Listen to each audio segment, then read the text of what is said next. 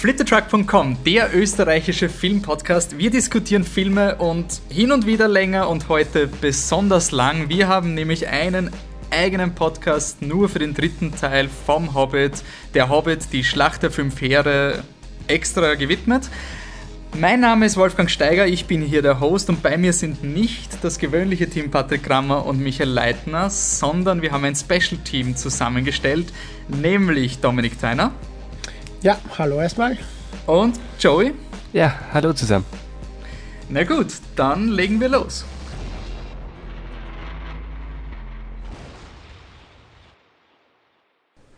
So, ähm, der dritte Hobbit-Film ist im Kino. Deswegen haben wir jetzt eine andere Konstellation. Der Dominik ist ja aus dem letzten Hobbit-Podcast schon bekannt. Der ist der Flip the Truck-Experte für alles, was Herr der Ringe, Hobbit und Silmarillion betrifft.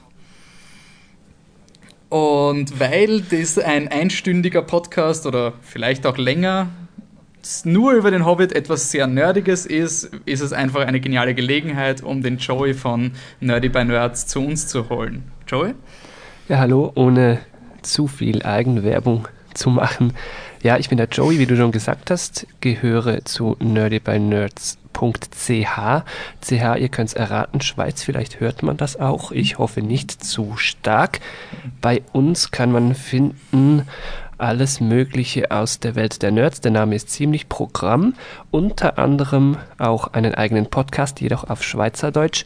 Und äh, wäre vielleicht gut zu wissen, so haben wir auch zueinander gefunden. Wir haben uns nämlich den Wolfi mal ausgeborgt für einen eigenen Podcast seinerzeit äh, zu Game of Thrones.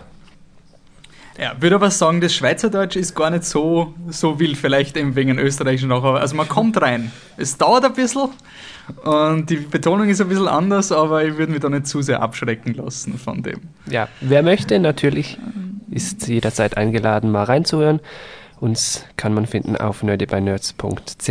So, aber jetzt genug Eigenwerbung. Passt. Jetzt kommen wir zu einem ewig langen Projekt. Der Hobbit ist vorbei und ist auch gleichzeitig nicht vorbei, denn wer die früheren Podcasts auch gehört hat, weiß ja, es wird auch einen Extended Cut geben. Also haltet euch zurück beim Kaufen der Blu-rays.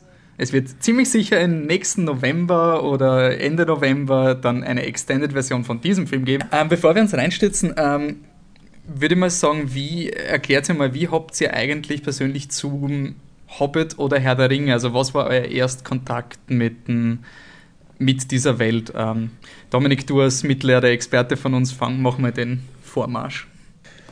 Ich war ja eigentlich ein bisschen Spätstarter. Also wie der Herr der Ringe im Kino gelaufen ist, habe ich äh, genau gar nichts damit zu tun gehabt. Habe es aber trotzdem irgendwie geschafft, zuerst mit den Büchern in Kontakt zu kommen. Wie genau, weiß ich jetzt gar nicht mehr. Wahrscheinlich über meinen Cousin oder so. Äh, auf jeden Fall habe ich es auch geschafft, die Bücher wirklich zu lesen, bevor ich äh, irgendeinen visuellen Kontakt äh, mit den Peter Jackson-Verfilmungen hatte. Ja, das ist so mal die Kurzform. Joey, wie war es bei dir? Ja, ich bin überhaupt nicht der Buchlestyp. Entsprechend bin ich durchaus eigentlich nur durch die Filme in dieses Universum gekommen. Also die Herr der Ringe-Filme seinerzeit, den ersten, zweiten und dann natürlich den dritten.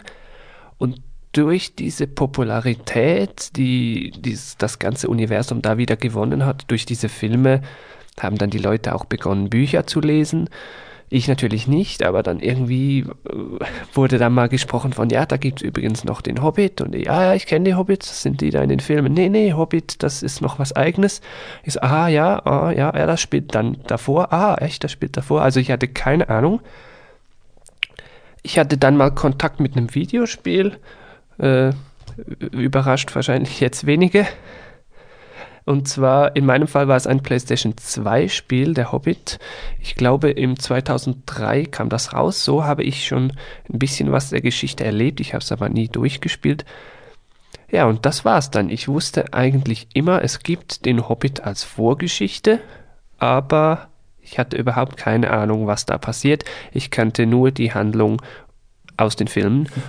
Na cool, ja, dann ist ja fast so, als hätten wir es geplant, dass wir da alle durchmixt sind. Bei, bei mir war es so, dass ich den, den Hobbit geschenkt bekommen habe, so ein Jahr vor, vor dem Herr der Ringe-Film weil die Person, die mir das geschenkt hat, unbedingt wollte, dass ich vorher das Buch gelesen habe, bevor ich zumindest den Herr der Ringe sehe und der Hobbit ist machbarer als der Herr der Ringe. Und nachdem der Film rausgekommen ist bei uns in der Schule, hat es dann ein Wettlesen gegeben. Also jeder hat zu Weihnachten dann den Herr der Ringe Box bekommen und dann hast du gehofft, dass du nach den Ferien die Bücher gelesen hast, weil sonst bist du in die Schule gekommen. Jetzt mal Spoiler für die zwei Türme hey, der Gandalf lebt wieder und er ist wieder der Gandalf der Weiße. Danke. Und jetzt kommen die Hobbit-Filme. Peter Jackson gibt es dieses herrlich polemische Zitat, also nicht Zitat, aber so im Volksmund ist so ein dünnes Buch und dann drei Filme. Wir haben nämlich ein Unexpected Journey, The Desolation of Smog und jetzt The Battle of Five Armies. Äh, Dominik, nur einen groben Überblick von den ersten beiden Filmen. Wie stehst du zu denen? Ähm, ja, grundsätzlich war ich mit dem Einstieg, mit dem ersten halbwegs zufrieden. War vielleicht auch ein bisschen schuld daran, dass ich einfach schon so extrem gehypt war zu dem äh, Zeitpunkt. Endlich eine Mittelerde-Verfilmung zu meiner Zeit, unter Anführungszeichen. Endlich kann ich das richtig ausleben im Kino und alles. Äh, und war dann auch aus der Sicht des Buchlesers eigentlich irrsinnig zufrieden mit halt wirklich teilweise zitierten Buchpassagen und Dialoge eins zu eins umgesetzt.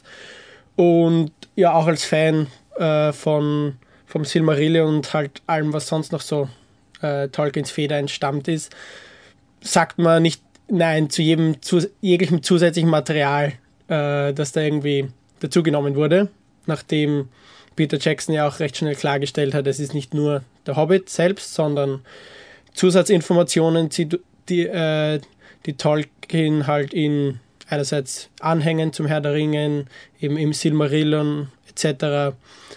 Äh, noch dazu geschrieben hat, die halt zur selben Zeit spielen, aber für die originale Hobbit-Story nicht relevant sind oder zumindest nicht vorkommen. Ähm, ja, das heißt, vom ersten war ich eigentlich relativ begeistert und äh, hatte dann eigentlich auch relativ hohe Erwartungen an den zweiten, die dann leider ziemlich, ziemlich mit Füßen getrampelt wurden. Also ja, der zweite war relativ enttäuschend. Ähm, ja, das lasse ich jetzt mal so stehen. Gut, und gebe weiter. Joey, was bei dir?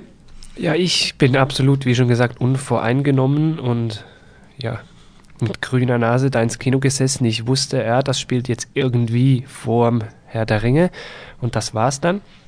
Die Herr der Ringe-Filme, die haben mir doch sehr gefallen. Entsprechend ja, konnte ich fast nicht enttäuscht werden. Hauptsache mehr Material auf Leinwand aus Mittelerde. Ich muss man also wissen, ich war jetzt so bei diesem Franchise doch sehr schnell zufriedenzustellen. Vielleicht gut, wenn man das im Hinterkopf behält. Entsprechend haben mir dann die Filme auch gefallen, und zwar alle, manche mehr, manche weniger, aber im Großen und Ganzen haben sie mir gefallen. Und ich fand sie auch irgendwie überraschenderweise nicht so lang. Ich dachte auch erst, uff, ein Buch und dann drei Filme, jeder so lang, das muss irgendwie langweilig werden.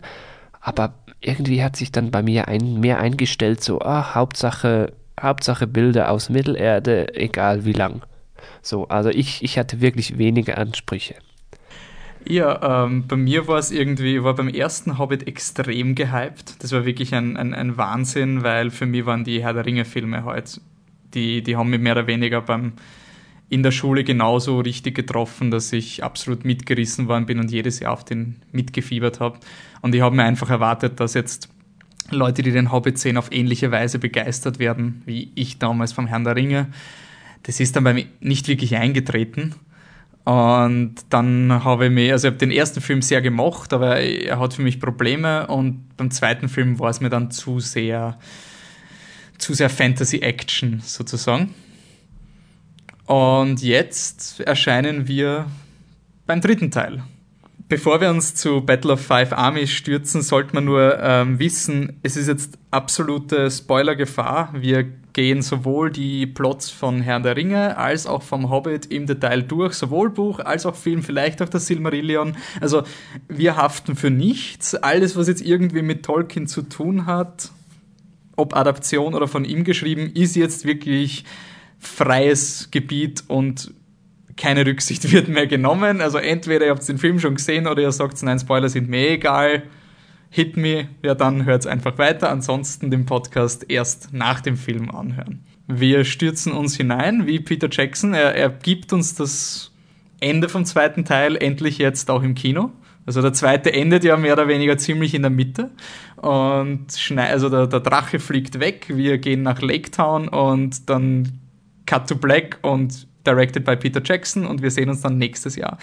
Ähm, Battle of Five Armies eröffnet jetzt genau mit diesem Drachen, der die, ja, mehr oder weniger die Stadt zerstört und ich weiß nicht, wie ihr, das, wie ihr das aufgefasst habt, aber für mich war es wirklich so die ersten zehn Minuten des Filmes, wo diese, ich sage jetzt mal, der Film heißt The Battle of Five Armies. Wir gehen später vielleicht mehr in Spoiler, aber nur generell, man kann sich ausreimen, dass der Drache vielleicht nicht mehr so dominant ist in dieser Geschichte, dass diese Story dann so, so schnell gelöst wurde. Ähm, wie ist euch da gegangen bei dem Drachenplot?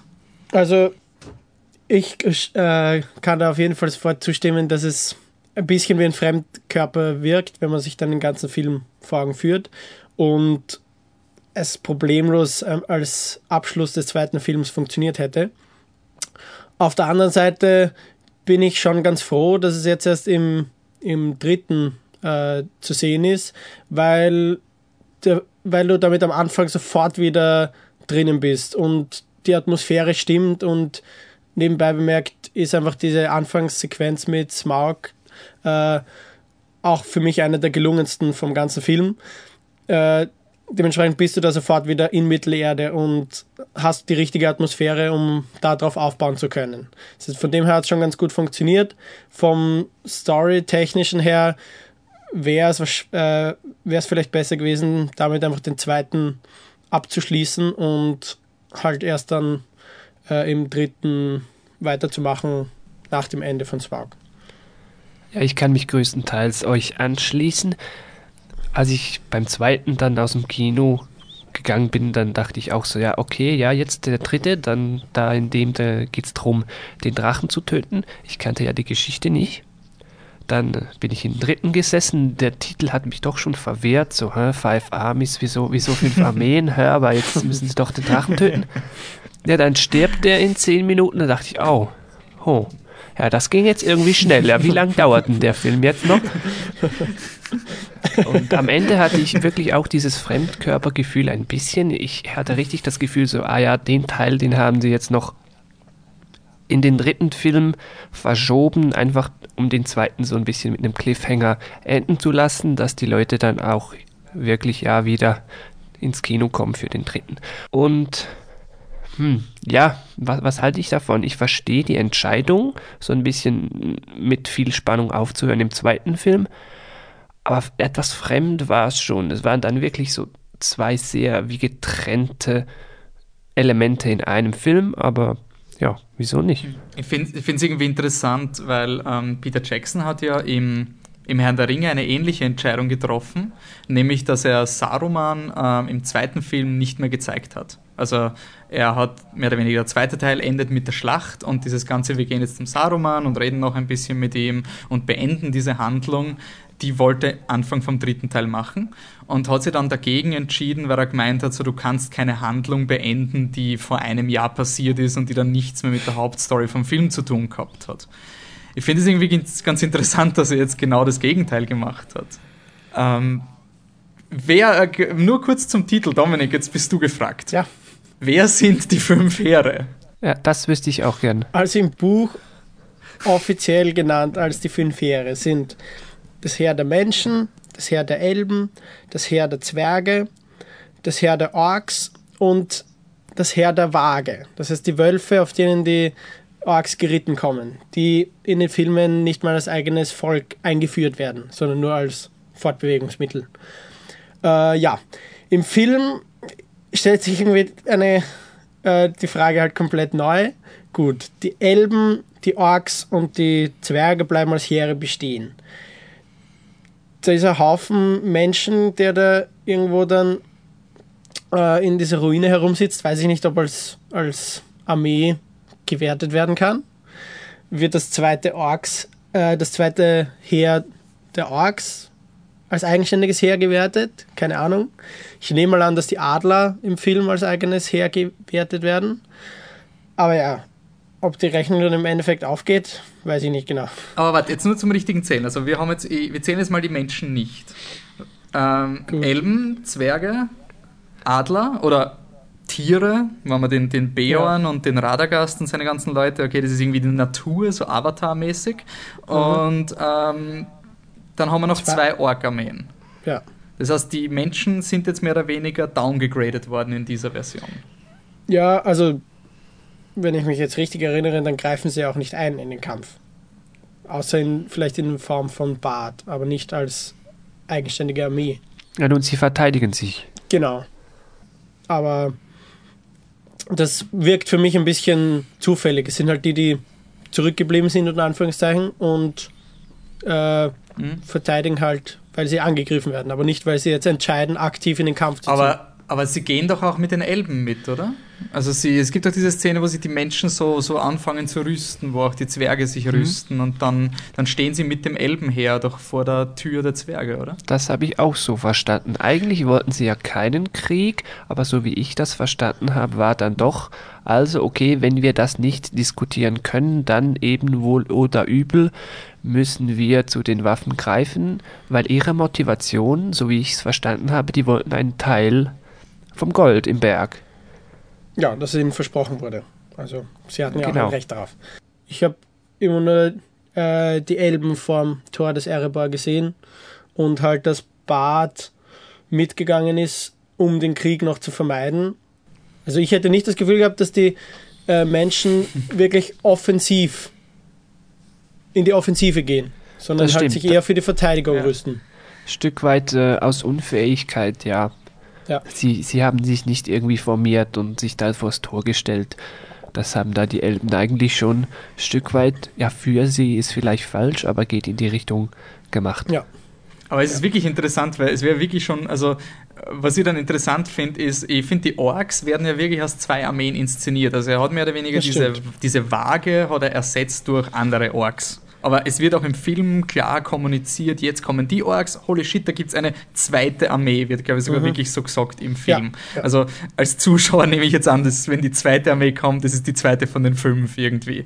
Und dann ist ja wirklich die Frage, da hätte die, äh, vielleicht haben sie wirklich die, die Menschen so unter den Teppich kehrt, weil sie die Adler eben reinbringen wollten und den Film nicht, ich meine, wenn du den Tolkien-Fans jetzt sagst, der Film heißt The Battle of the Six Armies, dann glaube ich, geht es ziemlich an den Kragen. Also es ist ähnlich wie die Entscheidung, Björn mit in den Film hineinzunehmen, glaube ich, ist Titel, äh, der Titel auch eine Entscheidung, einfach um äh, die Fans gleich im Vorhinein zu beschwichtigen und sagen, ja, Björn kommt eh vor, ja, es sind eh fünf Heere, ja, Tom Bombadil kommt eh vor, quasi die Richtung.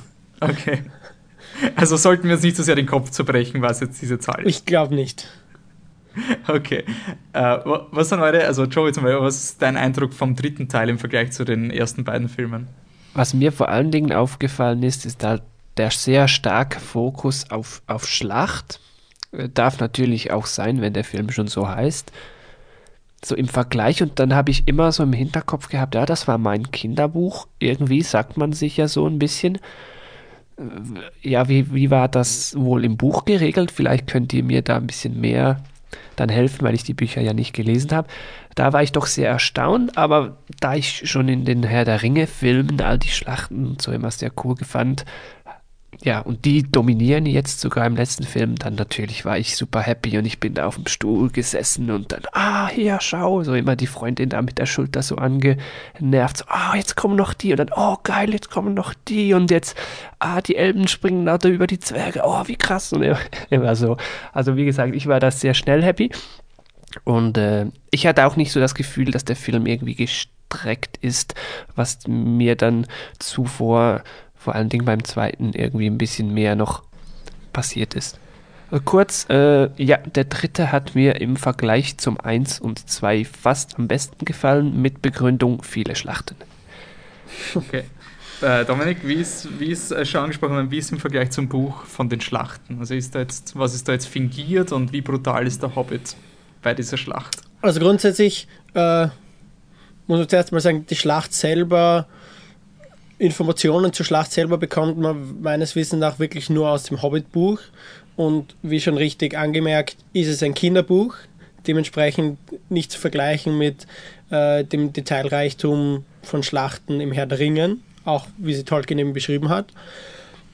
Äh, der Hobbit ist im Buch sehr stark aus der Sicht von Bilbo geschrieben, eh klar. Äh, und dementsprechend kriegt man von dieser Schlacht kaum was mit, weil, wie auch im Film zu sehen ist, äh, Bilbo irgendwann zwischendurch K.O. geht und mal die Hälfte der Schlacht verschläft und am Schluss halt aufwacht und äh, mehr oder weniger das, äh, nur die Reste noch aufklaubt. Das heißt, die Schlacht selber ist eigentlich irrsinnig schnell abgehandelt. Das nächste, was man wieder erfährt, ist eigentlich schon das Ende der Schlacht. Das heißt, die ist überhaupt nicht sehr ausufernd, äh, kommt überhaupt nicht sehr ausufernd das, vor. Das heißt, der Legolas kämpft nicht auf einem Troll gegen einen Turm und slidet zum Oberorg rüber. Ja, genau das heißt Hey, kommt schon, das war cool. ich weiß nicht, ich bin kein Fan von diesen Szenen gewesen. Also die fand ich fast noch vertretbar, solange er dann nicht die Gravitation vernachlässigt. Also du redest von der musste doch kommen. Ja, aber es ist, es, ist, es ist immer so ein Unterschied zwischen, zwischen Wissen und Sehen, oder?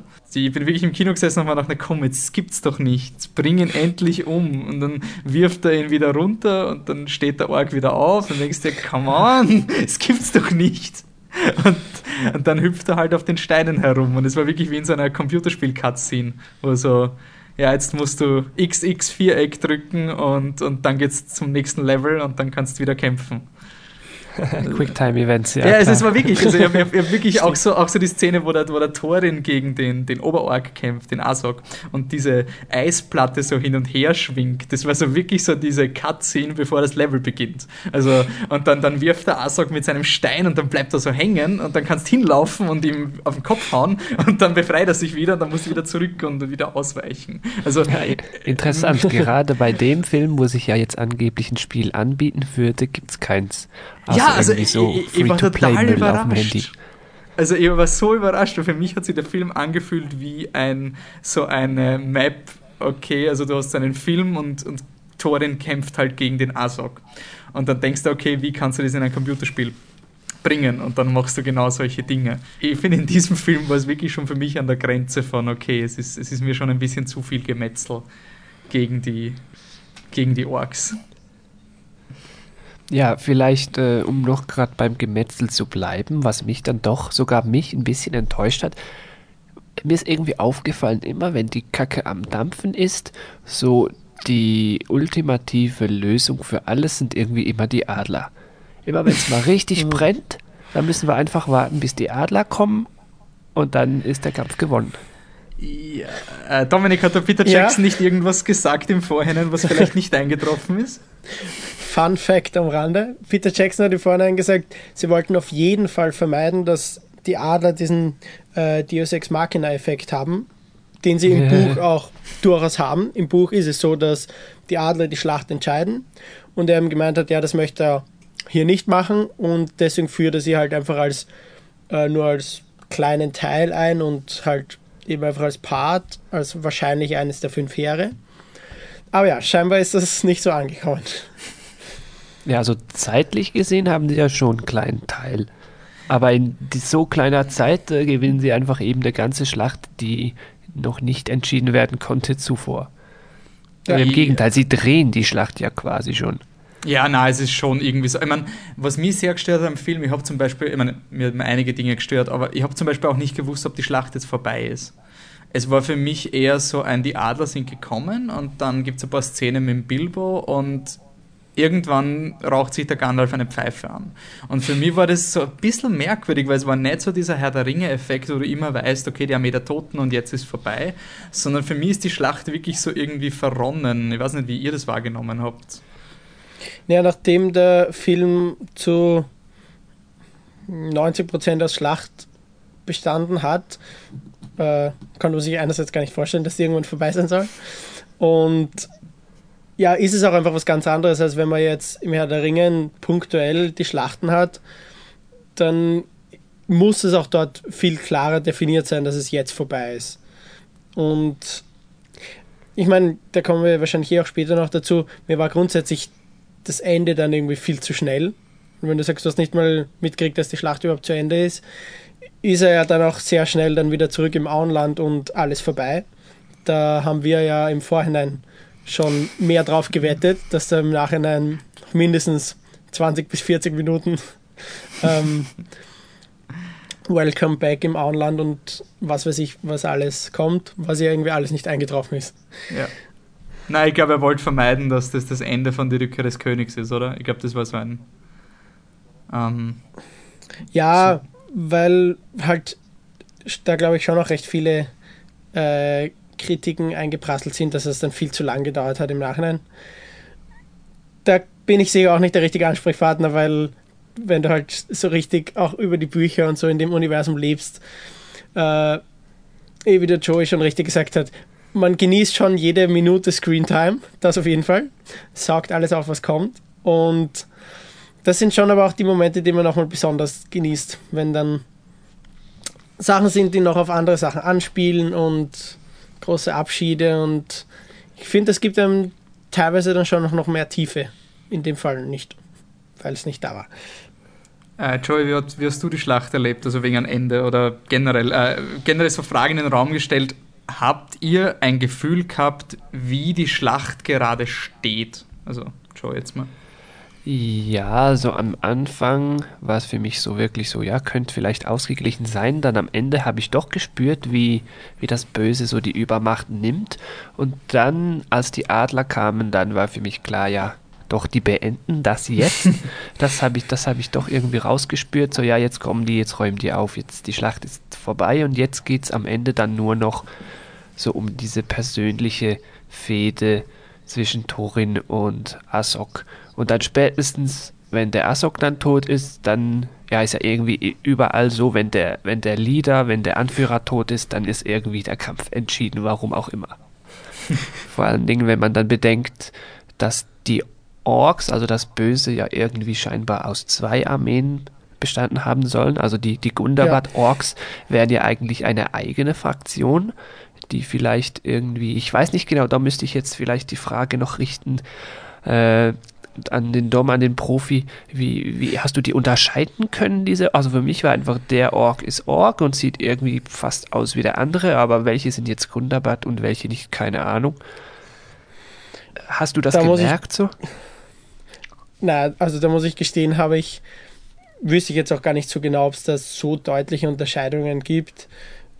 In Wirklichkeit äh, wirklich unterschieden werden in erster Linie halt Orks und Urukai. Eh klar, sind auch einfach unterschiedlich.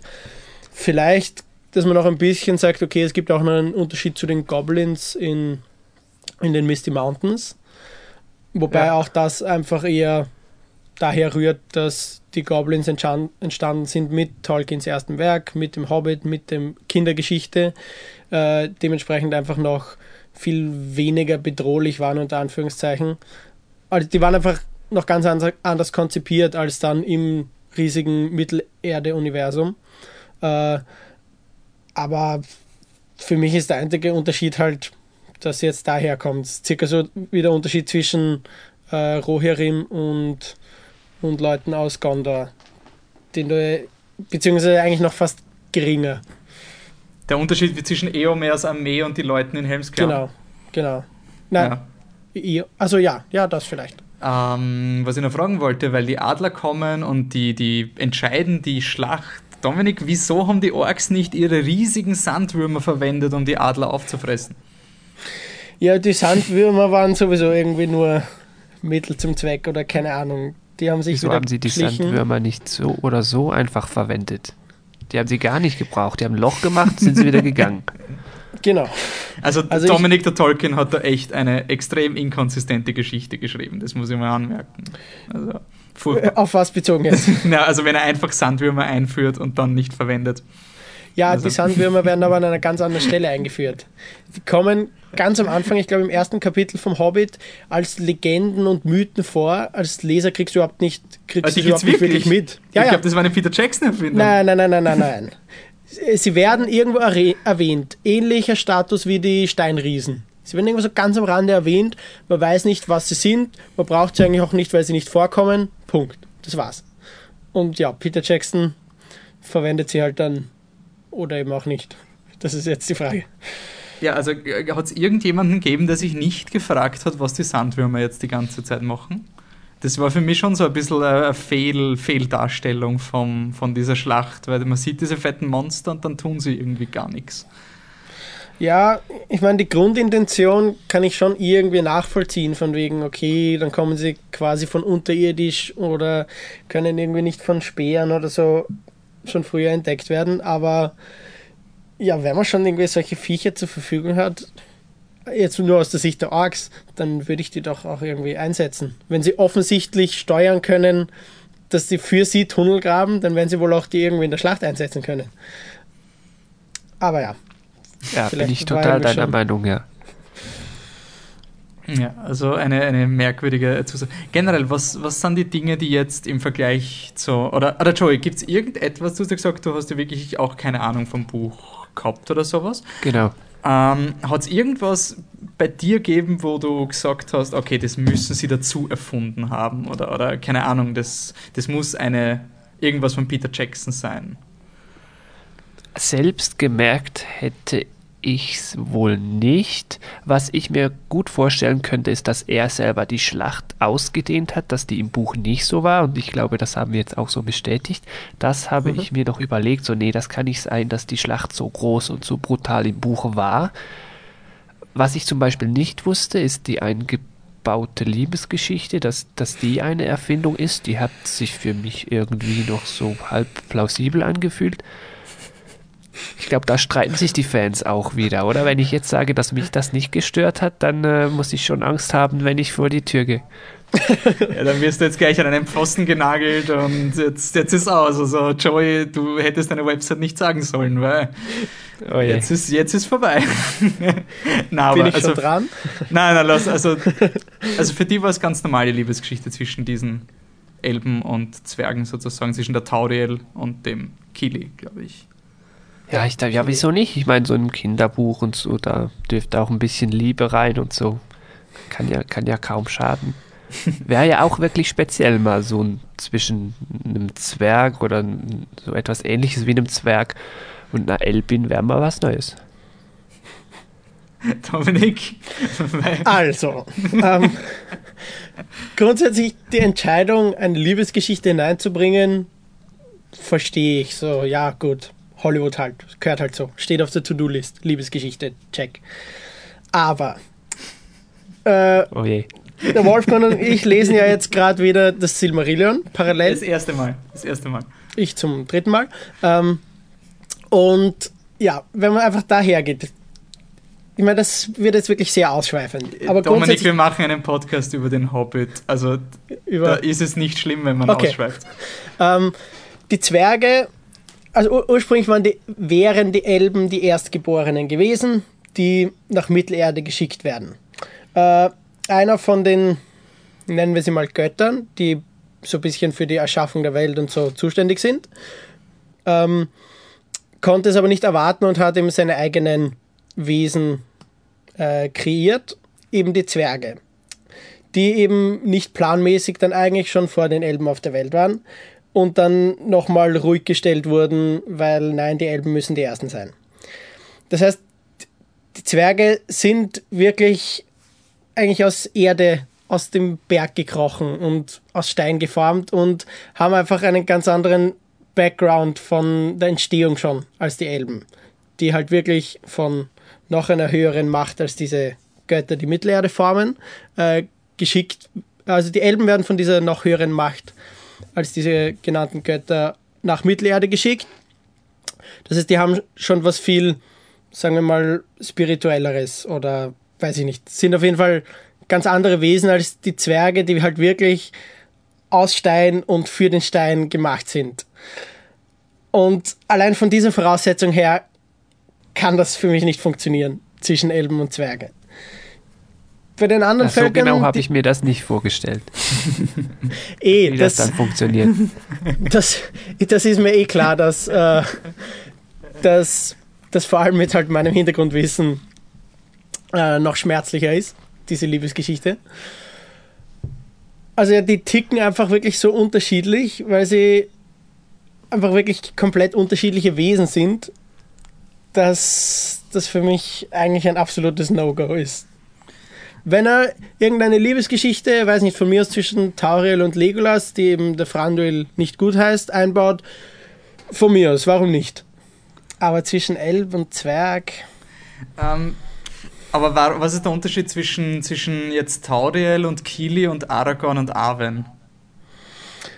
Aragorn, also grundsätzlich Mensch und Elb funktioniert schon besser, weil die beide von Iluvatar gesendet wurden, also diesem noch übersinnlicherem, was ich vorhin angesprochen habe. Das heißt, die kommen beide, sage ich mal, aus, äh, haben mal dieselbe Herkunft, unter Anführungszeichen. Das heißt, die sind von der Art des Wesens her schon mal von Grund auf viel ähnlicher und viel näher dran. Noch dazu kommt, dass Aragorn als äh, Numenorer vom alten Schlag äh, grundsätzlich einen Sonderstatus hat und kein normaler Mensch ist, sondern er entstammt nämlich sogar einer Liebschaft zwischen Oh Gott, jetzt kann man mich sicher dann daran festnageln. Ich bin mir jetzt nicht ganz sicher. Es ist okay, der Joey wird eh schon festgenagelt. Also ich finde, du, soll, du solltest auch ein bisschen einen Angriffspunkt liefern. ähm, ja, zwischen Bären und Lufien. Also zwischen eben einem Menschen und einem Elben. Da kommen dann eben eigentlich diese Halbelben heraus, denen auch, äh, denen auch Elrond angehört. Genau, Elrond und sein Bruder, der Name fällt mir gerade nicht ein, wurden dann glaube ich, als Kinder dieses Paares vor die Wahl gestellt. Wählen sie ein menschliches Leben, wählen sie ein elbisches Leben. Elrond hat sich eben für die Elbenseite entschieden, sein Bruder dagegen. Und äh, eben von dieser Linie stammt eigentlich ähm, Aragorn ab, wenn ich mir jetzt nicht ganz, ganz daneben lege. Aber ja, deswegen lese ich ja nochmal das Silmarillion. In ein paar Wochen kann ich gegebenenfalls ein paar Sachen richtigstellen. Aber wir fassen zusammen, die Welt von Mittelerde ist sowieso schon mit Bastarden übersät. Dann wäre es ja nicht so drauf angekommen, wenn jetzt da der Killy noch mit dieser Elbin was hätte. Gerade wenn man bedenkt, er sieht ja irgendwie von der ganzen Truppe noch am wenigsten aus wie ein Zwerg, sondern mehr wie ein klein gewachsener Mensch könnte man sich doch, ja, also ich könnte mir das irgendwie vorstellen und alles andere, ich weiß nicht, da muss man doch ein bisschen offen sein, sonst wäre das ja irgendwie so Fantasy Racism, wenn man ja irgendwie sagt, dass die das nicht dürfen.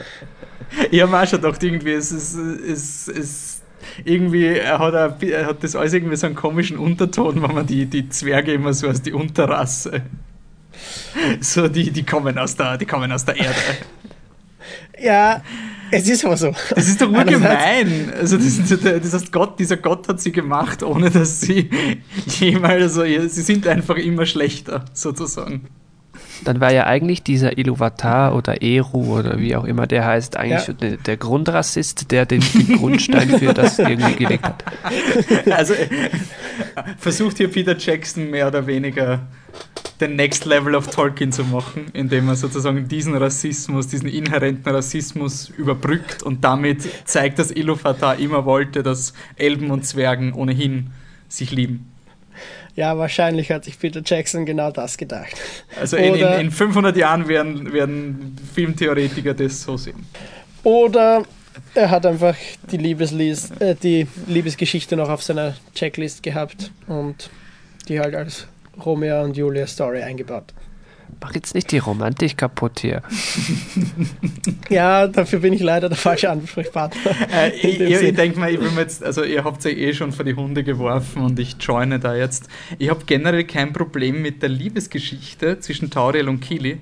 Ich verstehe sozusagen diese Idee mit dieser gesellschaftlich vorgegebenen Liebe und ich finde aber trotzdem, es ist nicht richtig verwendet worden. Also ich finde die Idee cool, aber es war mir dann doch sehr cheesy. Also wie die Tauriel am Ende, oh, wieso tut es so weh? Oh, weil es echt ist. Oh. Ja, okay, ja, das, das war schlimm, das, ja. Das war wirklich zu, zu hart. Ähm, ich habe es nämlich interessant gefunden, dass durch diese Liebesgeschichte, äh, ich habe mir dann ähm, mit unserem Tontechniker, David, Shoutout an den David, by the way, ähm, telefoniert nach dem Film und irgendwie wir sind draufgekommen, dass uns der Tranduel in diesem Film am meisten interessiert hat als Charakter. Weil er irgendwie am widersprüchlichsten, interessantesten war. Irgendwie. Er ist durch diese Liebesgeschichte, wie er, da gibt es diese eine Szene, wo er ihren Bogen zerschneidet und so richtig gepisst ist.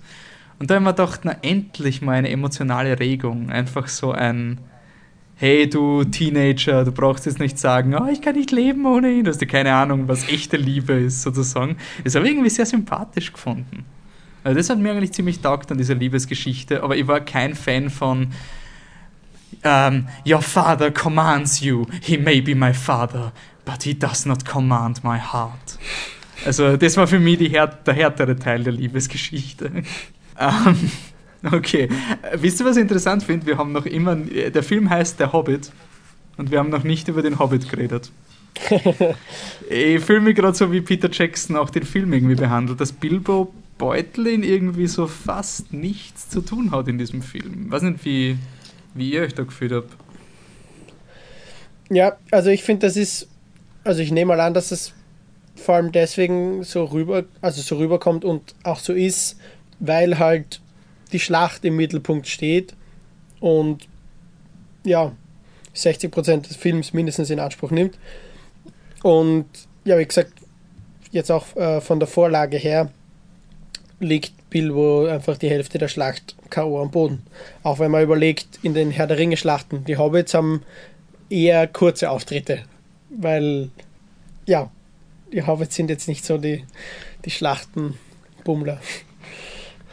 Ja, ich könnte mich dem anschließen. Also ich fand das glaubwürdig, weil äh, wenn, wenn wir schon bei Fantasy Racism sind, Hobbits sind nun mal halt einfach nur Hobbits. Sie sind schwach, sie sind klein, sie sind keine Kämpfer dementsprechend kann man in einer Welt, die mit der Faust regiert wird, nun mal nicht sehr viel erreichen, gerade nicht in einer Schlacht.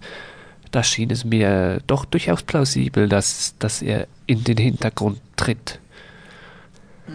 Ich habe es irgendwie so schade gefunden, weil ich finde, ähm, ich rede oft mit Leuten über die Herr der Ringe-Trilogie und es ist immer so dieses, oh, Herr der Ringe ist so geil, aber die Sam- und Frodo-Szenen, da spule ich immer vor, weil ich die Schlacht sehen will. Das ist irgendwie so, so, so ein, ein, Kommentar, was ich oft höre. Aber gerade das finde ich das Interessante am Herrn der Ringe, dass du, dass du diese nicht beides Fantasy-Rasse kreierst, die dann im Endeffekt irgendwie viel wichtiger ist als der größte Kämpfer Aragorn oder sonst irgendwas. Und ich habe es irgendwie so schade gefunden im Vergleich zum Herrn der Ringe, dass der Bilbo halt wirklich, so wie du gesagt hast, Joey, er ist halt nur da und er kann eh nichts machen. Also es, es ist irgendwie so ein richtig deprimierender Film von der Hobbit-Perspektive. Also im, im, Herr der Ringe retten die, Hobbit die Hobbits die Welt, aber in diesem Film ist so, ja, die Welt ist im Arsch und dann wird dem Bilbo noch gesagt, ja, Bilbo, wir hätten sein sollen wie du. Scheiße. Ja, es ist schade, da stimme ich dir voll, voll und ganz zu, nur äh, unplausibel ist es irgendwie nicht. Ich meine, man kann sich schon fragen, warum überhaupt ein Hobbit gewählt wurde, um, äh, was sind es, 13 oder so Zwerge zu unterstützen bei einer ja so gefährlichen äh, Aufgabe, wo es doch wohl ums Kämpfen geht. Ich weiß ja nicht, ob da diese Diebesfähigkeiten wirklich so gefragt sind, dass man dafür unbedingt einen Hobbit nehmen muss. Oder ob Hobbits eigentlich so Diebe sind, ich weiß nicht. Grundsätzlich sind jetzt Hobbits keine Diebe. Das ist alles zu aufwendig. Die liegen nur zu Hause herum und essen.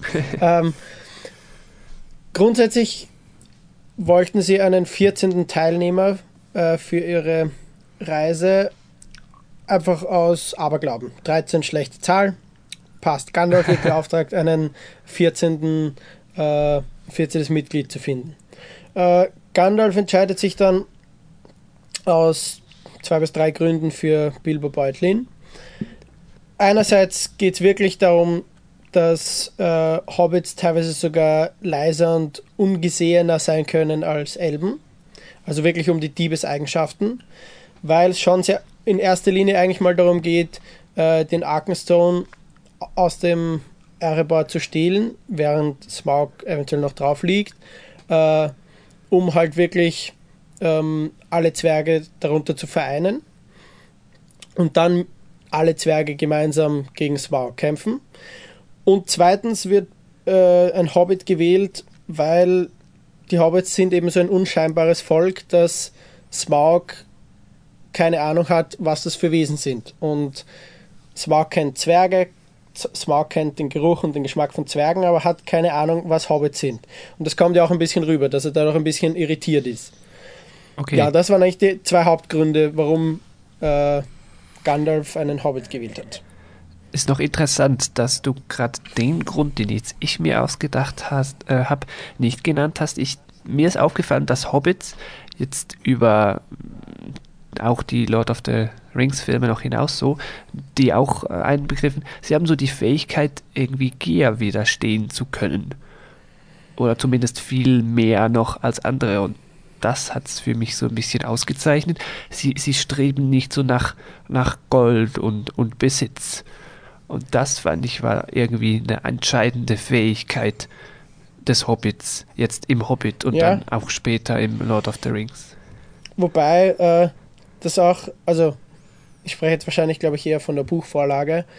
Wenn ich mich richtig erinnere, wird es nämlich dort schon so dargestellt, dass Bilbo den Arkenstone mal an sich nimmt, weil er schon auch dem ein bisschen erliegt und sagt, okay, er sucht sich jetzt seinen, das Vierzehntel des Schatzes aus, das ihm zusteht und entscheidet sich halt für den Arkenstone, aber schon auch ein bisschen, weil er nicht ganz widerstehen kann. So wie er dann auch im Herr der Ringe sich schwer tut, vom Ring selber wieder zu trennen. Ja, das fand ich dann nämlich komisch, ja. Wieso widerstehen die immer? Es stimmt schon, dass sie ein bisschen widerstandsfähiger sind als jetzt die Menschen, die in dem sofort verfallen, die Zwerge, die sowieso alles, was glänzt, ist, für sich behalten und, und wollen. Die schlechte Wesen sind, das haben wir schon etabliert. Zwerge sind schlecht. Das habe ich nie gesagt. Und das stimmt so auch nicht. Ähm, aber grundsätzlich unterliegen die Hobbits dieser Gier und eben auch der Macht des Ringes schon. Langsamer als erwartet. Also es ist vor allem äh, die Zähigkeit, jetzt im Rollenspiel, Jargon, wahrscheinlich auch Konstitution und sowas. Ähm, einfach das, was sie um einiges mehr haben, als man ihnen so vom Erscheinungsbild und so her zusprechen würde. Aber dass jetzt wirklich der Gier und so mehr widerstehen, hm, weiß ich nicht.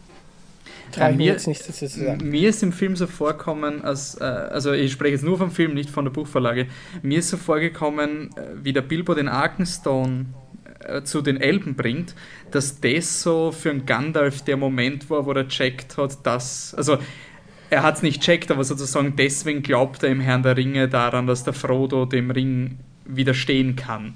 Weil er sozusagen eine, eine solche Tat von, einem, von keinem anderen Volk erwartet hätte. Also niemand anders, kein anderes Volk sozusagen, hätte jetzt den Arkenstone gestohlen und wäre nur um seinen Freund zu retten, sozusagen mit diesem ultrareichen Ding, weil es ihn einfach nicht interessiert, hergegangen. Das war für mich so irgendwie diese Herr der Ringe-Erklärung. Das klingt plausibel doch. Ja, das stimmt schon, dass es äh, den Hobbits, die interessieren sich einfach nicht so für diese ganzen großen äh, Sachen und für die äh, Geschichte von Mittelerde, sondern interessieren sich halt viel mehr für die kleinen Sachen und halt für ihr ihren kleinen Horizont. Die sind wirklich auch weniger interessiert. Also aus der Sicht kann ich jetzt, glaube ich, schon zustimmen. Bleiben wir bei den Hobbits und gehen wir zum auch Hobbit und Herr der Ringe. Ähm, ich bin nicht, man, legen wir nur die Karten auf den Tisch, ähm, also Joey auch, oder und auch für die Zuschauer, Zuhörer. Ähm, bei Flip the Truck haben wir immer, wir versuchen immer so ein ungefähres Rating zu geben. Also es ist jetzt kein Finales, aber nur, wo der Film bei uns liegt. Und das geht halt von furchtbar, was halt wirklich, ja, schaut ihn euch nicht an, lauwarm, so, ja, ich kann sehen, dass er einige Dinge hat, aber es interessiert mich nicht. Empfehlenswert ist so, ja, kannst du anschauen. Und dann gibt es sehr gut, das ist wirklich so, ah, ab ins Kino und exzellent, das passiert fast nie. Ähm, wo steht der Film bei dir, Joey? Ungefähr auf dieser, also von, von 1 bis 5 gesprochen. Von 1 bis 5, nun man beachte noch meine Hauptsache Bilder aus Herr der Ringe und so weiter und Mittelerde und ich könnte sogar eine Reality-Show äh, sehen, die einfach nur irgendwie eine Kamera ist, die da irgendwo aufgestellt wurde, würde ich dem eine gute 4 geben. Okay, Dominik, wie ist es bei dir? Ja, ich muss schon auch dazu sagen, dass, eh, wie der Joey vorhin schon gesagt hat, ich mich auch einfach über jede Minute Screentime freue, die man länger in Mittelerde verbringen kann. Äh, von dem her werde ich ihn mir auch sicher noch das eine oder andere Mal zu Gemüte führen. Ähm, ja, nachdem ich aber den ersten habe ich sicher, da war ich am gehyptesten und so, den habe ich sicher am äh, subjektivsten betrachtet. Bei den anderen konnte ich schon ein bisschen differenzierter betrachten. Ich glaube, ich würde mich irgendwo so bei drei einpendeln. Okay, ja, na, bei mir war es wirklich so ein Lauwarm. Es war halt wirklich so. Es war für mich schon wirklich frustrierend, deswegen habe ich gemeint, dass Überleitung in, die, in den, den, den Hobbit und Herr der Ringe Teil. Was ich an diesem Film so faszinierend finde, ist, dass er für mich einige Szenen hat, die ich wirklich, wirklich, wirklich gut gefunden habe, die aber wirklich begraben sind unter dem Rest. Also ich, ich, persönlich schaue Herr der Ringe sehr gern, weil es ist so eine Geschichte, ja, die Welt ist scheiße, aber, aber wir können es schaffen. Das ist für mich irgendwie so dieses Herr der Ringe-Ding. So, ja, natürlich, das ist alles scheiße und wir werden wahrscheinlich sterben und es gibt keine Chance gegen das Böse, aber wir machen es trotzdem. Warum? Weil wir zur Rosi gehen wollen und, und Erdbeeren mit Schlagsahne essen wollen oder sonst irgendwelche Dinge.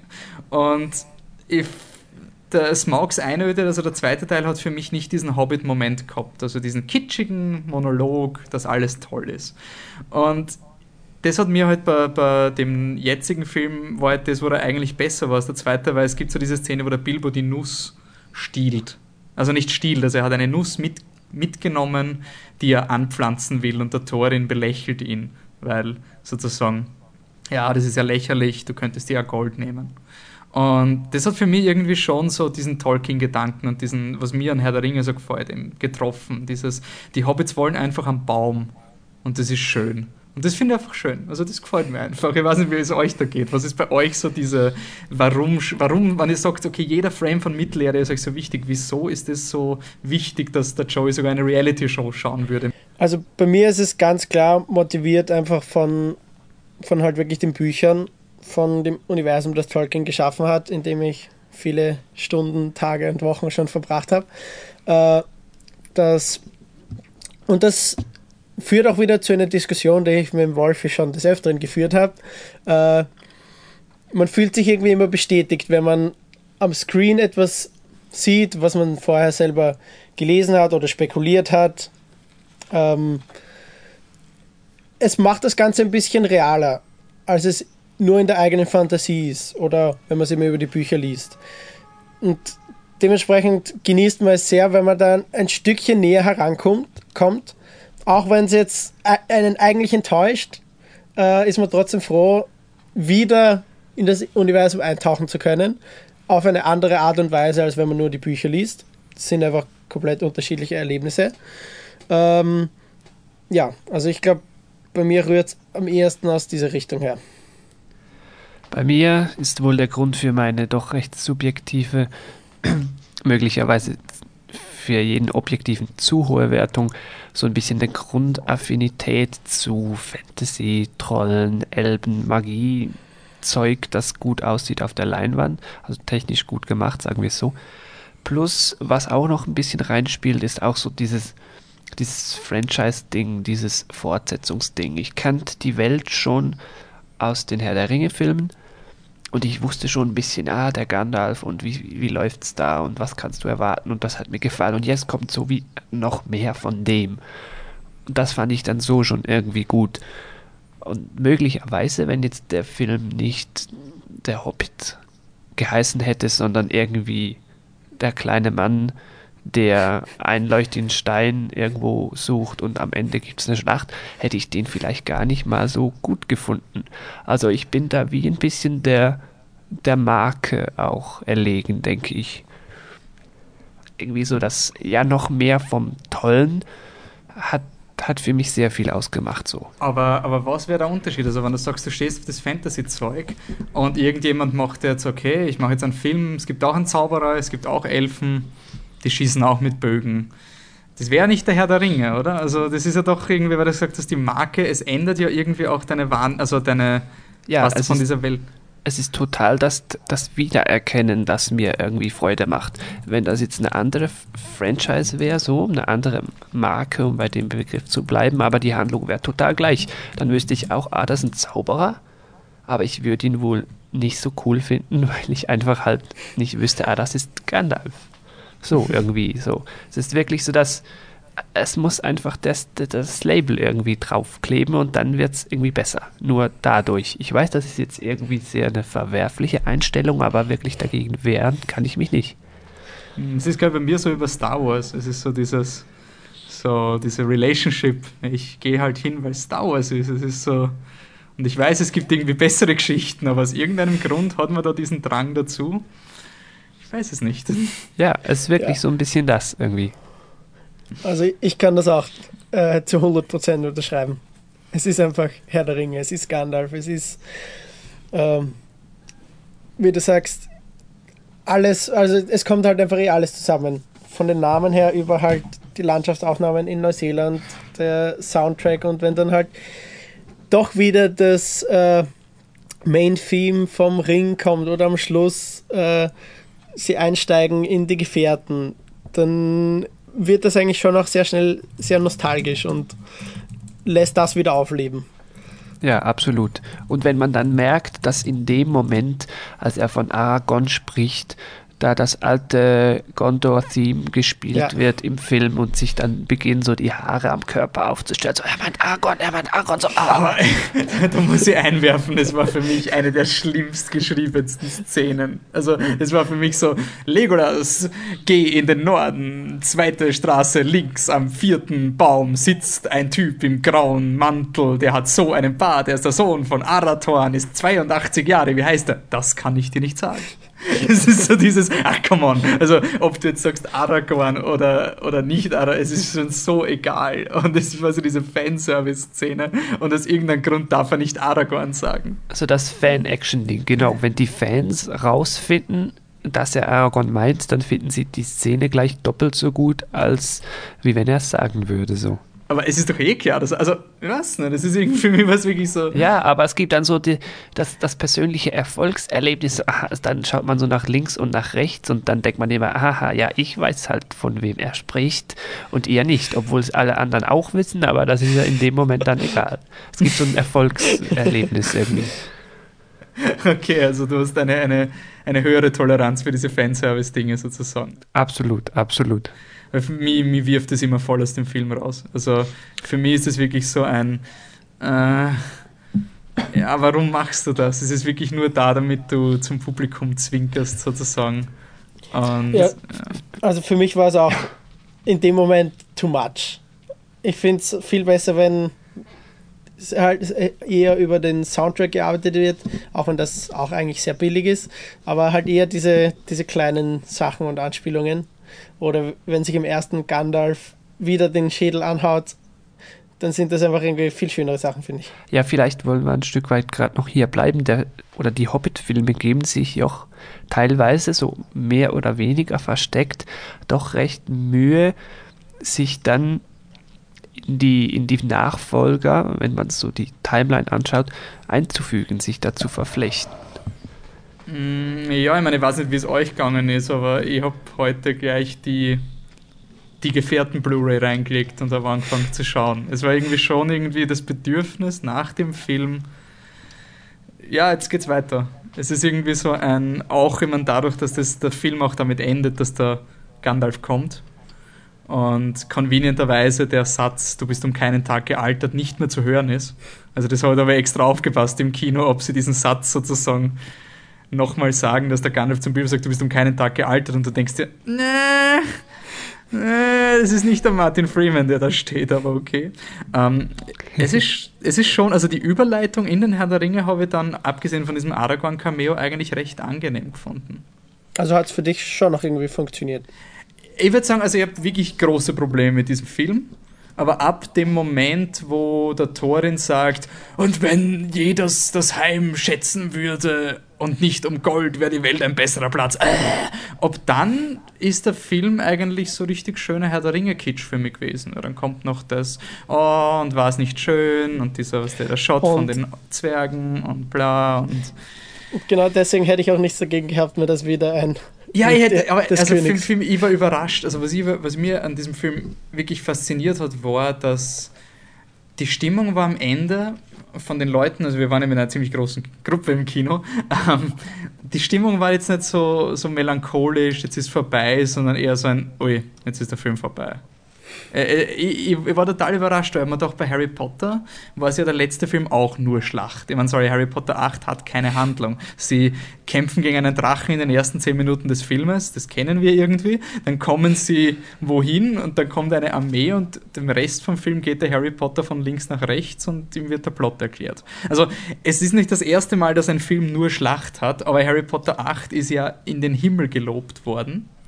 Und ich habe mir gedacht, ja gut, da wird der letzte Hobbit-Film ja auch Heimspiel haben. Die, die drücken jetzt ordentlich auf die Kitschdrüse und, und jetzt wird's, jetzt geht's noch voll in den Herr der Ringe und die letzten Seiten sind für dich, Sam, und dann umarmen wir uns noch alle und weinen. Und ich war total überrascht, dass der Film das nicht gemacht hat. Also das war für mich wirklich, glaube ich, die kälteste Dusche im Film. Ja, eben. Wie gesagt, wir haben ja auch vorher auf viel mehr Minuten nach der Schlacht gewettet, die nur dafür verwendet worden wären in unserem Vorstellung. Joey, was bei dir der Abschluss? Ich fand es irgendwie schön, wie, wie sich so der Kreis wieder schließt. Es ist ja nicht nur der Abschluss, der direkt in den Herr der Ringe führt, eigentlich mit einer Art identischen Szene, wie man sie schon kannte, vielleicht aus einer etwas anderen Perspektive. Es war ja auch der Anfang, den sie sich, ich sage jetzt mal, entliehen haben aus dem Herr der Ringe-Film. Also die, die Hobbit-Trilogie beginnt mit etwas, was man schon kannte aus dem Herr der Ringe und endet dann auch da wieder. Und so hat sich der Kreis für mich schön geschlossen. Also die ganze, die ganze Trilogie war ja eine Art auch wieder Rückblick. So. Ja, ich, ich, muss auch sagen, also wenn du nach dem Hobbit die Gefährten schaust, dann ist es wirklich so, ah ja, stimmt, und das ist die Karte vom Thorin, die ich sogar am Ende vom, vom dritten Hobbit-Film gesehen habe. Und dann redet der Gandalf vom Drachen. Und ich kann mich erinnern, ich habe das im Kino gesehen, den, die Gefährten, und ich habe keine Ahnung gehabt, wovon die reden. Also es war wirklich so ein, ähm, wie Leute haben gemeint, der Hobbit ist jetzt nicht leicht reinzukommen in die Geschichte, aber ich glaube generell, dass Mittelerde an sich schwer ist, so von Anfang an alles zu checken. Ich kann mir das nicht vorstellen. Also wurscht, ob du mit dem Hobbit anfängst oder mit dem die Gefährten, wenn dann der, wenn der Legolas aufsteht und so, er ist nicht irgendein Allwaldläufer, das ist Aragorn, Arathorns Sohn, du bist ihm zur Treue verpflichtet. So, was? Wieso, wer bist ja. du eigentlich und wer ist Arathorn und wieso ist irgendjemand irgendwem zur Treue verpflichtet? Also ich glaube, diese Serie hat generell das Problem, dass sie beim ersten Mal schauen nicht wirklich 100% verständlich ist. Ja, okay, es ist, es ist kein einfacher Einstieg. Also von mir aus kann man es schon als Problem bezeichnen. Aber ich finde das schon auch gerade das Schöne. Einer der coolsten Momente war, wie ich zum ersten Mal den Herr der Ringe gelesen habe, also wieder gelesen habe, nachdem ich das Silmarillion zum Beispiel gelesen habe. Weil plötzlich die ganzen Lieder, die die Elben singen und so, beziehen sich einfach auf geschichtliche Sachen und ich finde genau dadurch macht es das Ganze einfach nochmal so viel größer und realer und hast einfach nochmal viel mehr, in das du eintauchen kannst und gibt dem Ganzen einfach nochmal so unendlich viel mehr Tiefe. Jetzt stellt sich vielleicht die Frage, oder kann man die Theorie in den Raum werfen, hat er gewusst, als er den Herrn der Ringe gefilmt hat, dass er mal noch so die Vorgeschichte auch noch verfilmen wird und dann bewusst Dinge so stehen gelassen hat mit, äh, mit der Idee im Kopf, ah, das wird dann mal noch in der Vorgeschichte erklärt werden und dann so als Ganzes klar und verständlich sein könnte ja, könnte ja sein. Oder dann vielleicht anders die Frage, warum hat er mit Herr der Ringe begonnen und nicht mit dem Hobbit?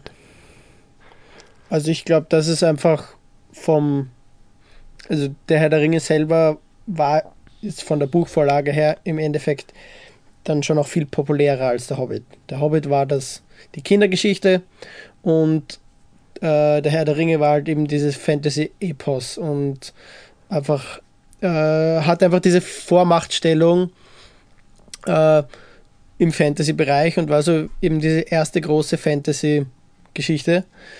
Äh, dementsprechend, wenn du sagst, okay, wo hast du irgendwelche äh, Romane, die sich auszahlen zu verfilmen, drängt sich das einmal viel mehr auf als der Hobbit. Ich glaube nicht, dass er wirklich damit gerechnet hat, äh, die Vorgeschichte, den Hobbit, auch nochmal zu verfilmen.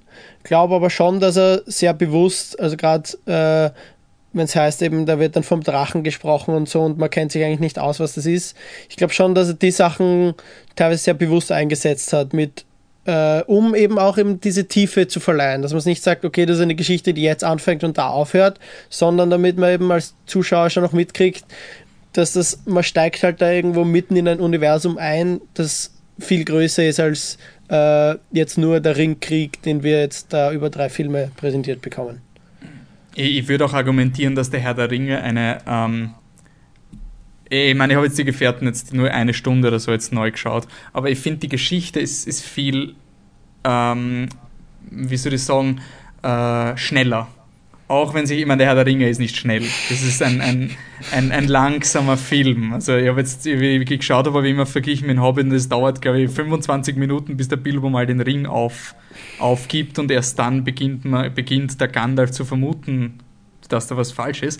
Aber gleich nachher geht's los. Ah, ein Land, Beutlin, wuff, neun schwarze Reiter, okay, aus Kinopublikum, schwarz, böse, du siehst ihre Gesichter nicht, holy shit, und dann kommen sie nach Bre und da ist ein böser. Ich habe so Angst gehabt vor diesem Streicher beim ersten Mal schauen. Ich habe so Angst gehabt, was dieser Typ jetzt machen wird. Das war für mich so richtig so ein Böser, der da sitzt. Und das hast du, finde ich, beim Hobbit nicht. Weil der Hobbit ist mehr so, ja, wir wollen unseren Berg zurück. Warum? Ja, da sitzt ein Drache. Okay. Also es ist jetzt nicht die, die Welt, die, es steht nicht die Welt am, am Spiel. Es, man kann auch argumentieren, dass die Zwerge eigentlich alles schlimmer machen. Also, ja, sie, schon, sie, ja. sie gehen dahin, wollen ihr Geld, dann geben sie es nicht her, dann schlagen sie all den Schädel ein. Und wenn der Sauron nicht gekommen wäre, hätte es Bürgerkrieg in Mittelerde gegeben. Ja, das, das stimmt. Jetzt, wo du sagst, es ist wirklich mal für einmal nicht äh, der drohende Weltuntergang, der bekämpft wird, ja. sondern irgendetwas ein bisschen, ich sage jetzt mal, kleineres, wenn man jetzt die ganze Welt betrachtet. Ja. Ich meine, für Mittelerde selber, ob jetzt der Drache noch da drin liegt oder nicht, spielt das eine Rolle so? Ja, für die Zwerge sicher sehr wichtig, aber für alle anderen.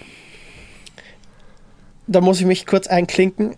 Äh, Gandalf initiiert die ganze Reise schon deswegen, weil er sich davor fürchtet, äh, jetzt, wenn der Drache da in Ruhe liegt, ja, ist es eigentlich nur für die Zwerge ein Problem. Aber wenn irgendwer auf die Idee kommen sollte, sich mit diesem Drachen zu verbünden, gegebenenfalls, also in unserem Fall Sauron, äh, ist er einfach ein unglaublich mächtiger Verbündeter. Also der Hintergedanke von Gandalf geht schon weiter als nur ist, ist klar, aber es ist trotzdem so ein wirklich ein, ein, ein ultra hypothetisches Szenario. Ja, also du sagst ja. deinem Publikum, ich baue eine Trilogie auf, um eine, eine hypothetisch schlimmere Situation zu verhindern. Ja. Also es ist jetzt nicht so drängend wie, holy shit, wenn der Sauron jetzt den Ring kriegt, dann explodiert die ganze Welt. Das ist irgendwie so das Gefühl vom Herrn der Ringe. Also sobald, sobald der Ring beim Sauron ist, ist es vorbei. Wir wissen zwar nicht warum, aber es ist so.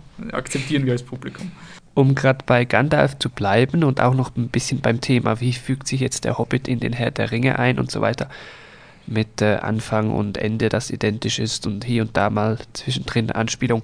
Äh, der Gandalf, der sagt ja am Ende vom Hobbit ganz klar, für mich ganz klar, dass er weiß, oh, ja. dass Bilbo ne, den Ring hat, aber der Gandalf, der wird doch auch wissen, was das für ein, was diese Ringe können, wie mächtig die sind und dann aber zu Beginn beim Herr der Ringe ist er doch für mich irgendwie wieder überrascht, dass, dass, äh, das Bilbo einen Ring hat. Irgendwie er hat nur eine Ahnung, dass da vielleicht was schief ist.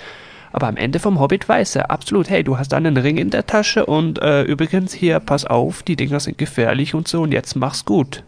Ähm, Dominik, bevor so, du uns erklärst, wie es im Buch war, da muss ich wirklich okay. mal sehr viel, sehr viel loswerden. Das war für mich die Szene, wo ich mir einfach gefragt habe, Peter Jackson, warum tust du das? Es war für mich einfach, diese Frage hat sich nie gestellt. Und plötzlich gibt er mir diese Szene mit dem Ring, wo ich mir einfach denke, das muss sich jetzt jeder fragen, der den Herrn der Ringe gesehen hat, warum der Gandalf so blöd ist. Also für mich war es wirklich eine Szene, die den Gandalf als Charakter furchtbar dargestellt hat. Ich meine, der hat gerade gegen den Sauron gekämpft. Im Extended Cut hat er sogar mitbekommen, dass der Sauron gerade den letzten Zwergenring gefunden hat. Das heißt, er weiß, dass alle anderen Ringe weg sind. Also, also würde ich mir diesen Ring bitte anschauen und zumindest nur sagen, bevor der Bild. Ich meine, es wäre auch gewesen, also ich, ich hätte es okay gefunden, wenn der Gandalf sagt, ja, kann ich mir ihn anschauen, und der Bild sagt, ich habe ihn verloren.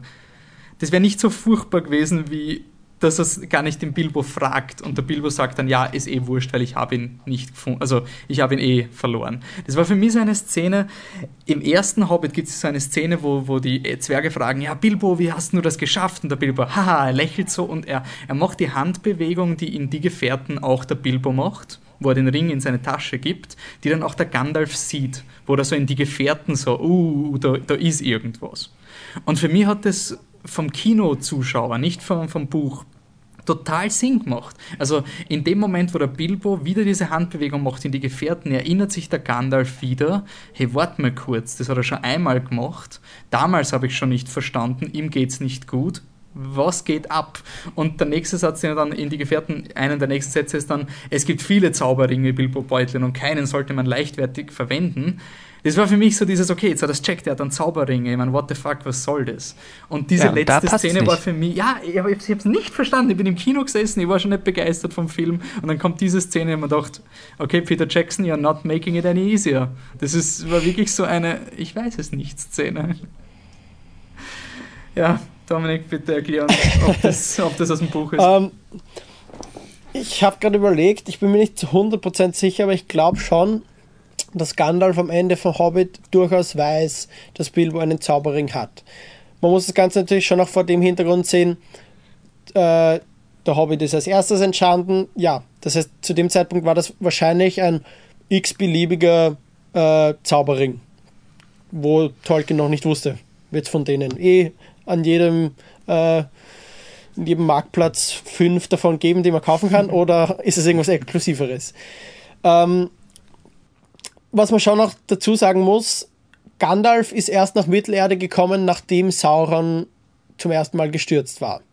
Gemeinsam mit den anderen Zauberern. Sprich, so die erste Herrschaftsperiode von Sauron hat er gar nicht aktiv mitbekommen.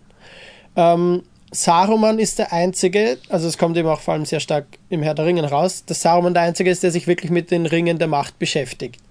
Ich meine, ja, Gandalf trägt selber einen, aber äh, ja, über Geschenke es ist schon so, gerade äh, über den einen Ring und alles liest, äh, also bringt Gandalf ja auch während des Herr der Ringe, also während der Geschichte vom Herr der Ringe, erst sehr viel in Erfahrung und liest in der Bibliothek von Minas Tirith das nach und geht dann eben auch extra zu Saruman, um zu fragen, wie das eigentlich ist mit den Ringen.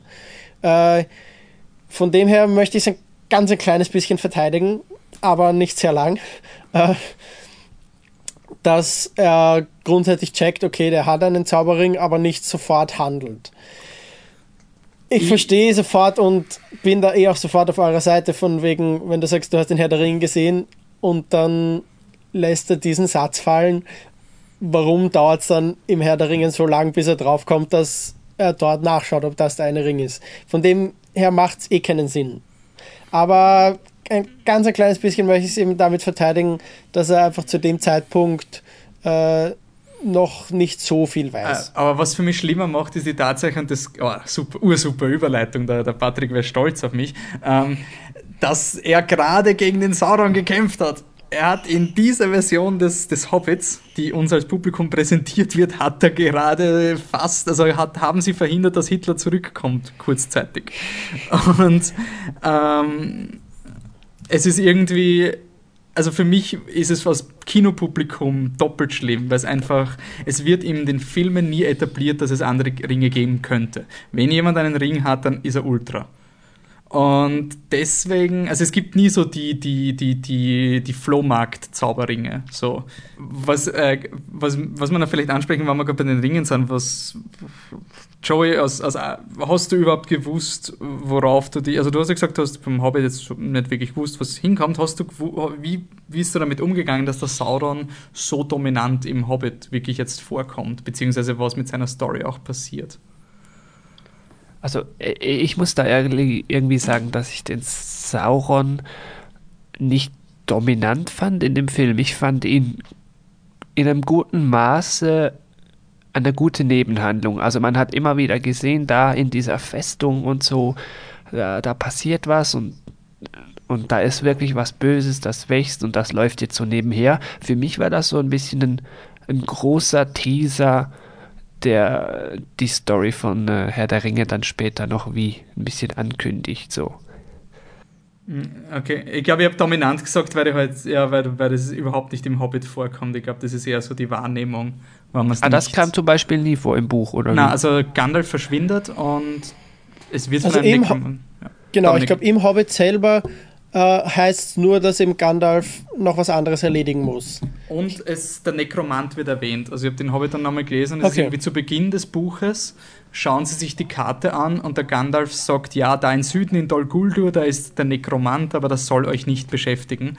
Und am Ende des Buches, wie sie beim Elrond sind, so, so einfach nur ein bisschen was trinken am Ende der Reise, sagt der Gandalf, ja, der Nekromant, der hat sich erledigt, also der das passt, Eben, aber er könnte wieder zurückkommen. Also es, es, wird erwähnt, dass da etwas ist mit einem Nekromanten, aber die, die, die, diese Battle-Szene oder irgendetwas aus der Sicht von Gandalf gibt es nicht. Aber um nochmal kurz zu vorher zurückzukommen, warum Gandalf nicht sofort auf Teufel komm raus schaut, was das für ein Ring ist. Ich glaube schon, dass es zu dem Zeitpunkt ein bisschen das Gefühl ist, okay, sie haben Sauron eh wieder vertrieben, vernichtet, ist zu viel gesagt, aber es ist einfach da auch nicht so akut Thema. Aber wir geben uns ja hier schon Mühe, diese, diese Szene zu verteidigen, das sagt ja irgendwie schon vieles. Wir wollen es wie nicht so wahrhaben. ja, ich denke mir auch die ganze Zeit, das ist für mich einer dieser Holpersteine einfach vom zeitlichen Entstehen her. Von eben, okay, du schreibst den Hobbit und dann nach und nach spinnst du dieses ganze Universum zusammen. Das ist halt irgendwie so einfach, äh, da passt einfach der Anfang nicht mehr so ganz hinein. Das ist für mich dasselbe wie im Hobbit heißen eben äh, in, in den Misty Mountains sind es noch Goblins. Danach ist im gesamten Mittelerde eigentlich nie wieder von Goblins die Rede. Danach sind es immer Orks. Also ich glaube, wenn man das jetzt übersetzen würde, und Anführungszeichen, sind es eigentlich eh auch Orks, die in den Misty Mountains äh, hausen. Aber halt einfach durch das unterschiedliche Entstehungszeitraum waren es aber noch ganz andere Voraussetzungen. Für aber, mich ist das okay. eben Grundfrage, ist, ist das jetzt überhaupt, war das, ich sage es mal provokant, ja. war die Tatsache, ein Kinderbuch jetzt in den Herr der Ringe zu quetschen vom Stil her, die richtige oder die falsche Entscheidung? Ich glaube, da kommt schon wieder äh, die Marke Herr der Ringe, die wir vorhin angesprochen zum Tragen. Du kannst nicht sagen, du machst den Hobbit, die Vorgeschichte zum Herr der Ringe und löst es dann komplett aus dem Universum heraus und sagst, das ist was komplett Eigenständiges. Ich glaube, dann müsstest du es schon noch anders verkaufen.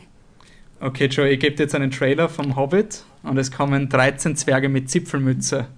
Einer hat, ein paar haben rote Zipfelmützen, ein paar haben blaue Zipfelmützen und ich schreibe der Hobbit drauf. Wie reagierst du als, ich, ich mich interessieren die Herr der Ringe-Filme sozusagen?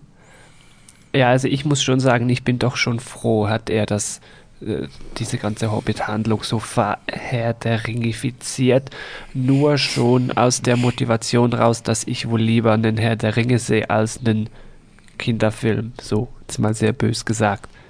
Also ich bin da durchaus glücklich mit, auch wenn er wohl ja nicht ganz der Vorlage dann treu bleibt oder treu bleiben kann, was dann die ganz puristischen Fans nerven könnte. Für mich selber stimmt's.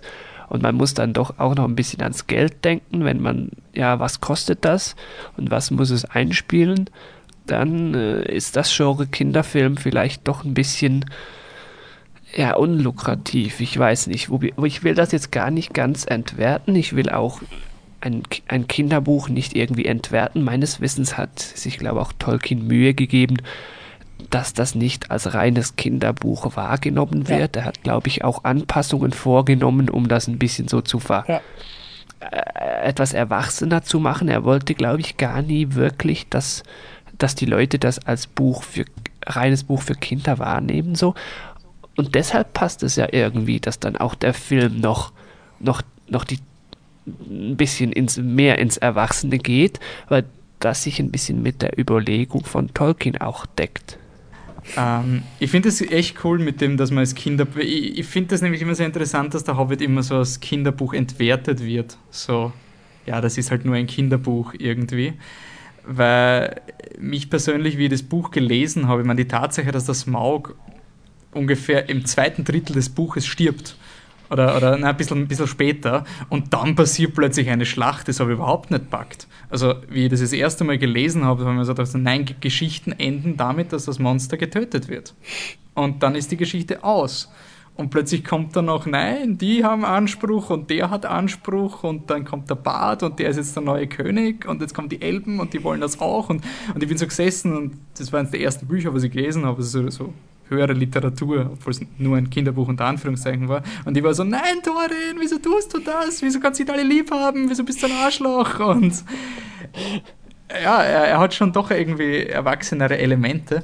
Ich glaube aber auch, dass, ähm, dass vielleicht der Stil vom Herrn der Ringe ähm, ich weiß gar nicht, wie ich es beschreiben soll, aber einig, einige der Probleme, die die Leute mit dem Hobbit-Film haben, sind für mich auch Probleme, ich meine, als abgesehen von CGI und taure Liebesgeschichte, mit denen habe ich ein Problem, ähm, sind so Dinge wie, dass die Adler immer aus dem Nichts kommen und alles beenden. Das sind jetzt so Dinge, die leider in der Vorlage sind. Und auch die Tatsache, dass du halt 13 Zwerge hast und niemand von denen stirbt bis zum Ende sozusagen. Also es gehen dann im Grunde drei Zwerge drauf und auch im Buch kannst du die Zwerge nicht wirklich unterscheiden. Da finde ich die Filme fast schon besser. Im Sinne von, wie, man, wie die Zwerge, welche Persönlichkeit sie haben. Wobei ich schon auch mit Leuten äh, diskutiert habe, äh, eh, den, den ich angesprochen habe, der auch mit uns mit war, der dir sämtliche Elbenstammbäume aufzählen kann, ähm, der durchaus meint, er bräuchte nicht äh, die Zwerge so unterscheidbar, weil sie sind im Buch ja auch nicht so. Also der ist sicher viel puristischer dann noch als ich. ich aber, aber das ist auch Filme etwas, ja, ja, das ist etwas, wo ich wirklich finde, wo der, wo der Peter Jackson wirklich äh, scheiß Karten gehabt hat. Weil ich meine, eh. wenn, wenn Tolkien eine Geschichte schreibt mit 13 Hauptdarsteller, wo der Sinn ist, dass man sie nicht unterscheiden kann, das ist halt vom Cinematischen her fast schon Selbstmord. Eh. Also Wobei Joey, er noch den Vorteil hat, er kann sie optisch irgendwie genau, auseinanderhalten, ja. was in einem Buch ein bisschen schwieriger ist. Man kann Charaktere in einem Buch beschreiben, aber dann müsste man sich die Beschreibung irgendwie auswendig merken, während man weiterliest. Im Film ist das rein durchs Medium halt doch ein bisschen leichter. Ich finde, halt dadurch ist sogar etwas, eine Falle, in die der Peter Jackson halt fast reingefallen ist, dadurch, dass er versucht, besser zu machen, ist eigentlich Nein, ich will nicht sagen schlechter, aber es sind halt irgendwie im Endeffekt Okay, jeder, okay, Dominik, du, du nicht, weil du kennst dich aus. Joey, die 13 Zwerge. Sag mir, woran du dich erinnerst, welche Art von Zwergen es gibt von dieser Gruppe. Wenn ja, du den Namen äh, weißt, kriegst du extra Punkte. Also, was mir mal aufgefallen ist, grundsätzlich, es gibt mal die, die aussehen, wie ich mir Zwerge vorstelle. Und dann gibt es noch so den Killy und noch so, ja, der Philly, noch so ein bisschen der, der, ja, der sieht auch ein bisschen aus wie ein Zwerg, aber mehr wie ein Mensch. Und dann der Thorin, der ist auch so etwas mittendrin so. Und die anderen sind dann doch so Zwerge. So okay. Zwerge, Zwerge, klein, große Nase, irgendwie dick, so kompakt. Äh, da kann ich sie unterscheiden und dann kann ich sie nur noch weiter unterscheiden nach, der hat so eine lustige Art von Hörgerät, irgendwie, der hat eine lustige orange Frisur ja, und dann hört es dann irgendwie mal bald auf. Aber ah, der alte natürlich noch, der Balin, glaube ich. Und, und, ja, und, und dann hört es etwa auf bei mir bei der Unterscheidung. Ich erkenne die zwar immer wieder, wenn ich die Gesichter sehe in irgendeiner Szene, so, ah, das ist ja, das ist einer von den Zwergen und so. Aber jetzt aufzählen oder so, keine Chance. Aber ich glaube wirklich, dass das auch das Problem ist, weil dadurch, dass du sie wirklich nur in solche Schubladen steckst, haben für mich die Zwerge nie die Chance gehabt, aus den Karikaturen rauszuwachsen. Also du hängst das Publikum so an diesen visuellen Marken fest, so, ja, du, der mit dem Hörgerät, der sagt im zweiten Teil, ja, er ist der, er ist der Medical Dwarf sozusagen, nach dem Motto. Der bleibt dann auch in der Stadt. Und dadurch ist er aber kein Charakter, weil er, er wirkt dann wie so ein Roleplaying-Charakter. So, ja, natürlich, du hast eine Gruppe und du brauchst einen Healer. Und dann hast du den einen Typen, der immer wütend ist mit den Doppelechsen, das ist ein Tank, der was halt durchmetzelt. Also mit, mit dem Versuch, die Zwerge zu unterscheiden, hat er sie auch nur halt wirklich für uns oberflächlich unterschieden. Und ich habe jetzt wirklich schon von vielen Leuten gehört, dass das große Problem im Vergleich zum Herr der Ringe ist, dass sie halt wirklich einfach nur wie Karikaturen sind. Also du hast den lustigen Zwerg und den wütenden Zwerg und den netten Zwerg, aber das war's schon. Wobei und dann ich ja heißen schon doch alle gleich. Der ja. Dori, der Lori, der Ori, der Philly, der Killy, der Eun, der Gloin und so. Ja. Irgendwie, da, da kann man das erst recht nicht auseinanderhalten. Wobei ich ja finde, dass äh, jetzt ein bisschen übertrieben gesagt, das Grundsetting in die Gefährten, eine Gemeinschaft von, äh, von neun, ja, auch ein bisschen in die Richtung geht, dass du sagst, okay, du musst jetzt neun Hauptcharaktere etablieren und differenzieren. Mhm. Du hast im Herr der Ringe einfach mehr Zeit dazu und sie sind einfach auch vom grundsätzlich naja, unterschiedlicher. Zeit, zeittechnisch sind wir fast schon am Herrn der Ringe ran mit den Zwergen.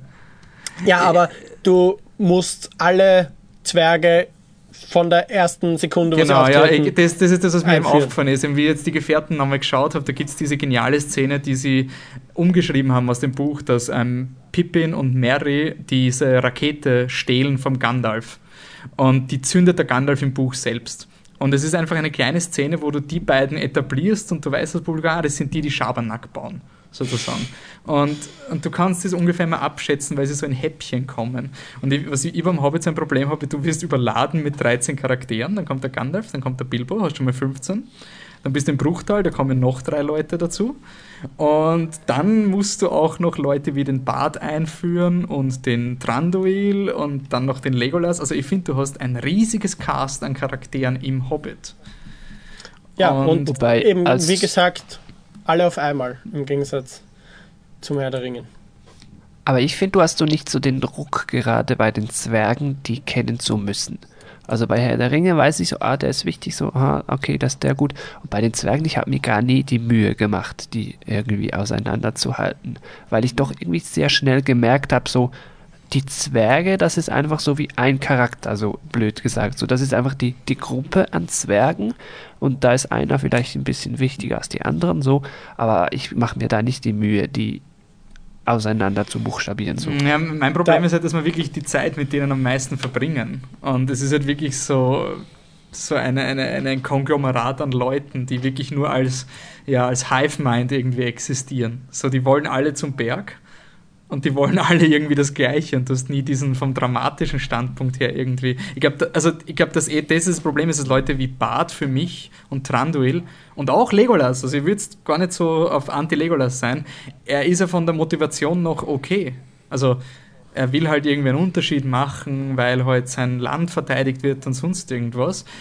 Ist für mich spannender, als halt, wenn du 13 Mal den gleichen Charakter hast, der die gleiche Motivation hat das ist für mich so das Problem, was ich mit Hobbit habe, dass du halt in den gesamten ersten Film mit diesen 13 Leuten verbringst, die dann aber im Endeffekt eh alle gleich sind.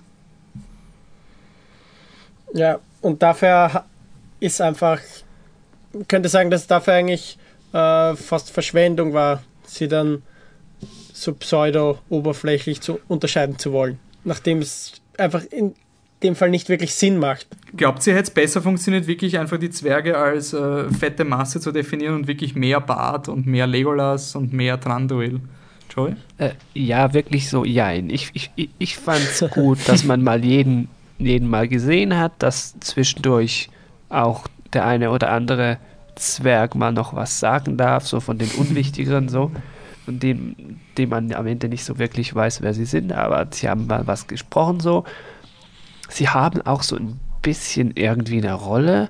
So der Balin, so ein bisschen der Ältere, der weiß so, der kennt ein bisschen Geschichten von den Drachen und erzählt, gibt die dann so weiter, so ein bisschen der, so der, der Plotterklärer auch für den Zuschauer, so ein bisschen der, der Killy, so der also die Liebe irgendwie entdeckt und die haben ein bisschen was haben sie ja schon, oder zumindest ein Teil von ihnen.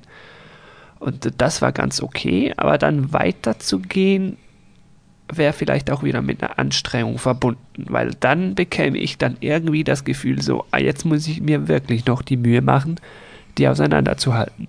Und so ist gerade noch so das Maß, dass sie so ein bisschen Persönlichkeit haben, aber ich doch noch so sagen kann, ah, um das muss ich mich jetzt nicht so kümmern. Ich fand die Balance gar nicht so schlecht und man kann ja auch noch die Ausrede bringen, dass die Vorlage halt auch schon nicht so gut war, was jetzt da die was ich rausgehört habe, was die Erstellung der verschiedenen Charaktere da betrifft. Oder werden die Buch, nee, die werden auch nicht groß auseinandergehalten. Der Bombo ist dick. Ich, ich muss auch gestehen, wenn, äh, Wolf, wenn du mich jetzt mich gefragt hättest, ob ich die ganzen Filmzwerge wirklich den Namen zuordnen kann, ich hätte zumindest ein Zeitteil gebraucht. Wenn ich es überhaupt geschafft hätte. Weil ich bin schon froh, wenn ich alle 13 aufzählen kann, namentlich, und nicht irgendwann vergesse. Aber wie gesagt, im Buch werden gibt es die einzigen, die ein äh, bisschen ähm, näher beschrieben werden. Man weiß, Bombo ist dick und isst viel. Ich glaube, Balin wird schon noch ein äh, bisschen anders erwähnt. Und viele und Kili sind jung. Das genau, viele so. Kili sind jung und Neffen von Thorin. Viel mehr weiß man über die restliche Zwergen, über die restliche Zwergenmeute auch nicht. Ich weiß nicht, ob man überhaupt weiß, dass Gloin, ja, ich glaube, Gloin kommt auch einfach nur, geht eigentlich auch in der Masse unter. Joey, so weißt du, wer Gloin ist? Auch. Äh, nein. Oi. Okay. Das ist der, der ausschaut wie Gimli. Das ist der Vater von Gimli, glaube ich. Ja, genau. Ja. Äh, jetzt, wo du sagst. Also, wenn ich ihn gesehen hätte, dann hätte ich gewusst, ah, das ist der und das ist der Vater von Gimli. Da gibt es ja auch mal noch kurz eine Anspielung im, glaube ich, zweiten Teil mit so einem Bild, ja. dass man das dann ja. auch noch weiß. Okay, aber dass jetzt der Gloin heißt, dass das der ist, das hätte ich nicht gewusst. Ich glaube aber schon auch, dass es funktioniert haben könnte, wenn man sagt, okay, man macht eine einheitliche Zwergenmasse, die halt alle ausschauen wie Zwerge. Den einen oder anderen brauchst du halt schon irgendwie, damit man sich identifizieren kann fürs Publikum.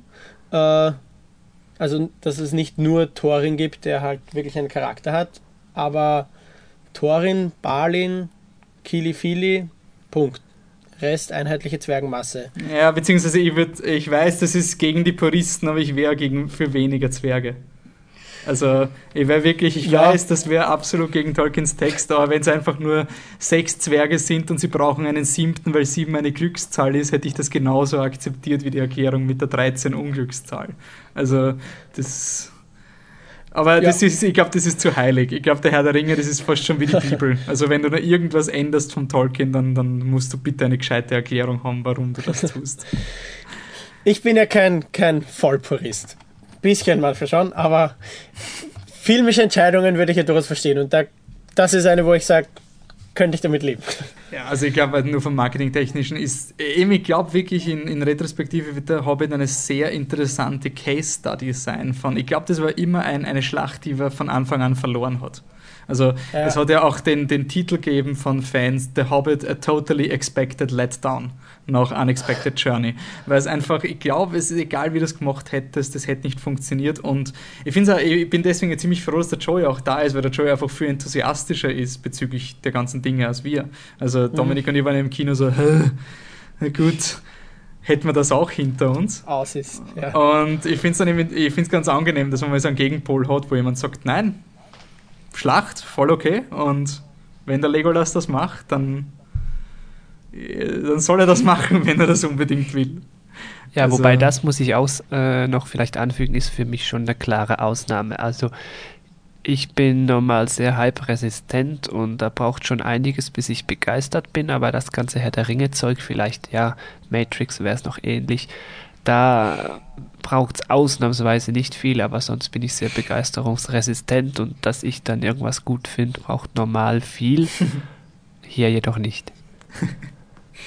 ähm, okay, dann gehen wir noch in die, in die letzte Frage. Die klassische Frage, was man jetzt auch bei den Star Wars-Filmen sich immer stellt: Wie schaut man jetzt diese sechs Filme?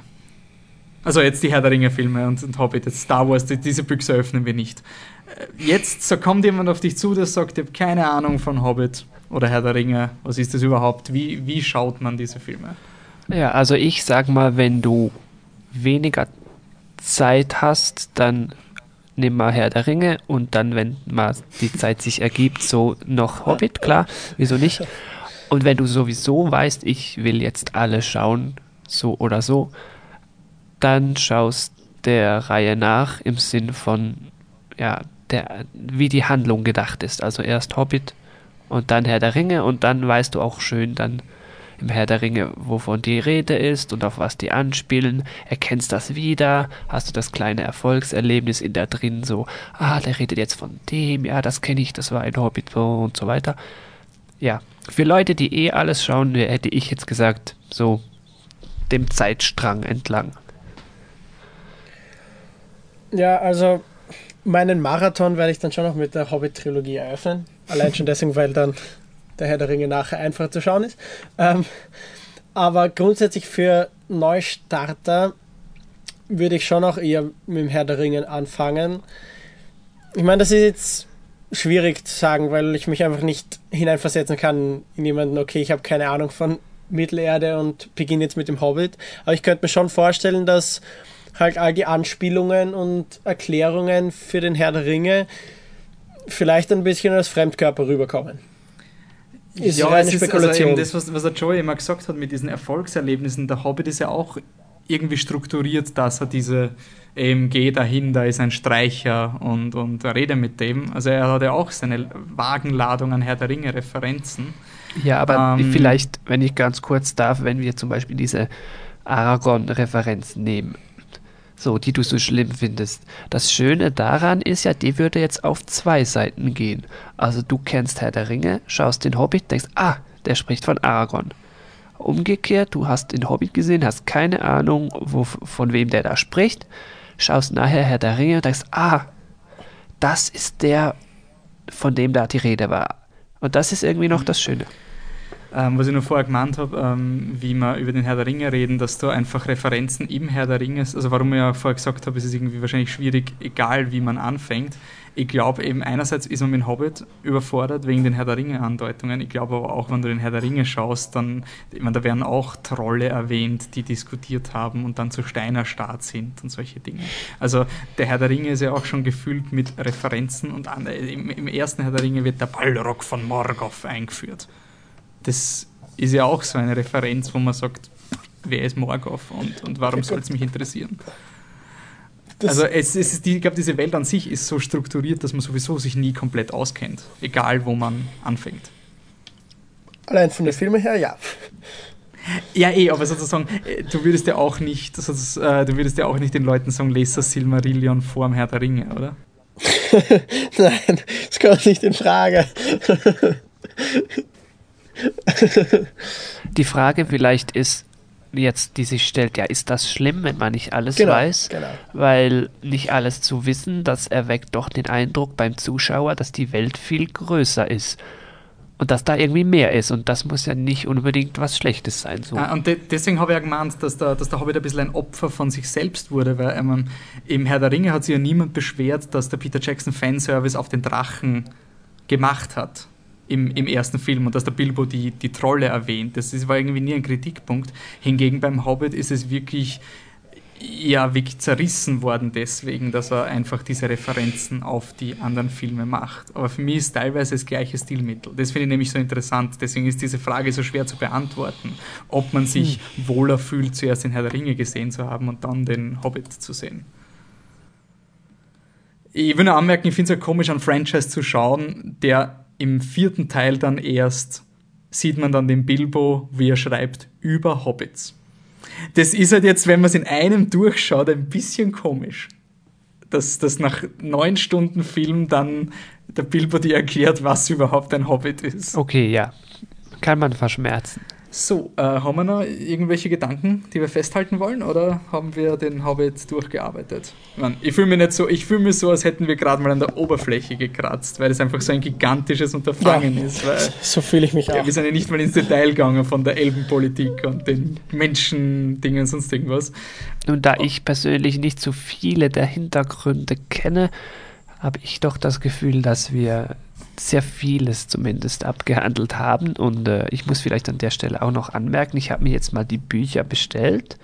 Und mit die Bücher meine ich Hobbit, dann die drei Herr der Ringe und das äh, Silmarillion heißt es, glaube ich. So. Mhm.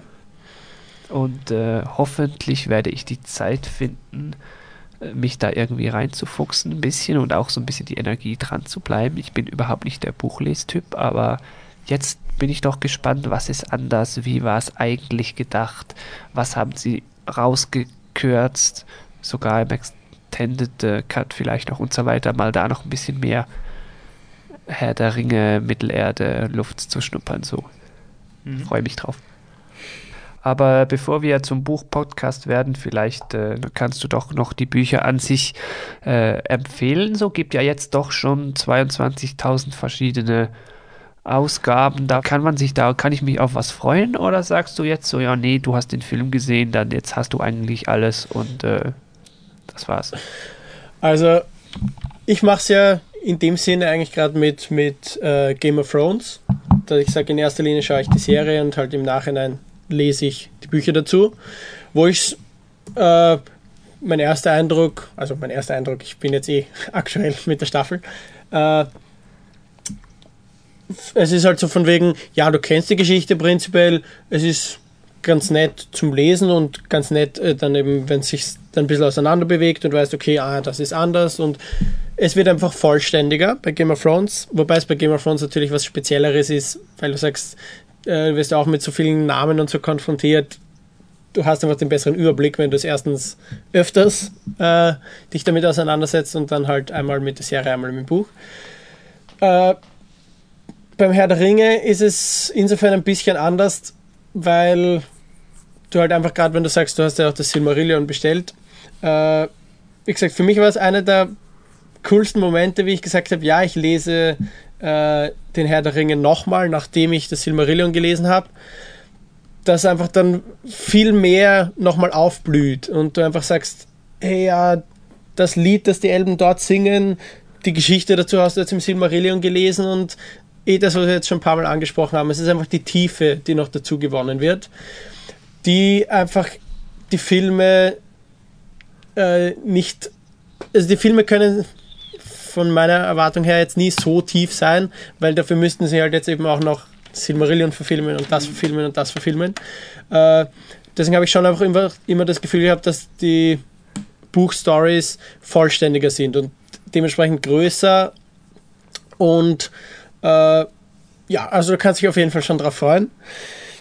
Was ich aber schon, Schön. wenn ich es jetzt wieder kurz vergleiche mit Game of Thrones, äh, ich habe mir schon zwischendurch immer gedacht, es wäre schon auch cool, das jetzt zu lesen, ohne zu wissen, was jetzt bei der Red Wedding passiert. Spoiler! So, ja, ich dachte mir, ich, ich sage ja nicht, was passiert. Ähm, das wird da wahrscheinlich schon auch ein bisschen der Effekt sein. Okay, ja, gewissermaßen bin ich schon gespoilt, das ist natürlich klar. Genau. Wenn jetzt ein Streicher daherkommt, wirst du dir nicht denken, oh Gott, wer ist das? Wer verzahrt da meine Hobbits? Aber ich glaube, man muss auch sagen, als, als Filmschauer und Buchleser muss man gerade beim Herr der Ringe ganz, ganz geduldig sein. Also das ist vielleicht wirklich ja. so eine kalte Dusche, dass die Erzählstruktur der Herr der Ringe-Filme viel freundlicher fürs Publikum ist. Ich meine, der, der, Herr der Ringe beginnt ja mit der Einführung vom einen Ring und sowas und du siehst, was der Gandalf macht die ganze Zeit, wie er zum Saruman geht und im Buch verschwindet der Gandalf einfach für 200 Seiten und danach gibt es einen 30 Seiten Flashback, wie sie den Gandalf wieder ja. treffen, wo er, also nicht Flashback, ein Monolog, wo er alles erzählt, was passiert ist. Und das war für mich als, als Filmeschauer so frustrierend beim ersten Mal, weil es einfach so ein, ja, wieso zeigst du es mir nicht gleich? Wieso sehe ich nicht Gandalf-Kapitel? Wieso ist alles aus der Sicht vom, vom Frodo? Und du weißt doch am Anfang nichts von, von Sauron und Isildur und diesen ganzen Dingen. Das kommt erst nach 300 Seiten oder sowas. Also, das ist sicher eine ganz, ganz andere. Ja, kann aber auch spannend sein. Ich denke gerade, weil ich ja die Handlung so im Großen jetzt schon kenne, kann ich dann vielleicht beim Lesen dann einfacher mit solchen Dingen umgehen. Und ich überlege mir gerade, weil ich ja die Handlung und die Charaktere so in etwa kenne, könnte man vielleicht sogar mit dem Silmarillion starten, weil man ja nicht ganz irgendwie reingeworfen wird und dann die Bücher lesen und dann alle Anspielungen verstehen.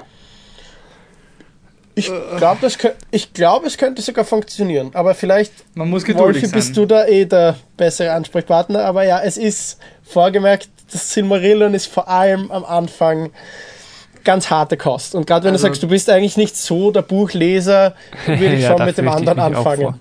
Also das Silmarillion, ich, ich, ich, lese es gerade im Schneckentempo, weil ich es halt wirklich verstehen will. Und es ist halt wirklich so schwierig, weil da, da wird mit nah, es ist eh, also wenn man, wenn man aus, aus als ich wieder in der Schule war, war ich so ungeduldig, habe mir das Silmarillion dann noch ein Herr der Ringe gekauft. Ich habe schon mal vergessen, wer Theo denn war und wer der Eomer ist. Ich habe das schon alles nicht mehr gewusst. Und na gut, dann lesen wir noch die Vorgeschichte, da wird jetzt der fette Ringkrieg gegen den Sauron passieren. Und dann werden mal Namen an deinen Kopf geworfen. Und Ilúvatar sprach und Morg und Melchior widersprach und das Gesicht wurde entrückt und du denkst dir, was zur Hölle?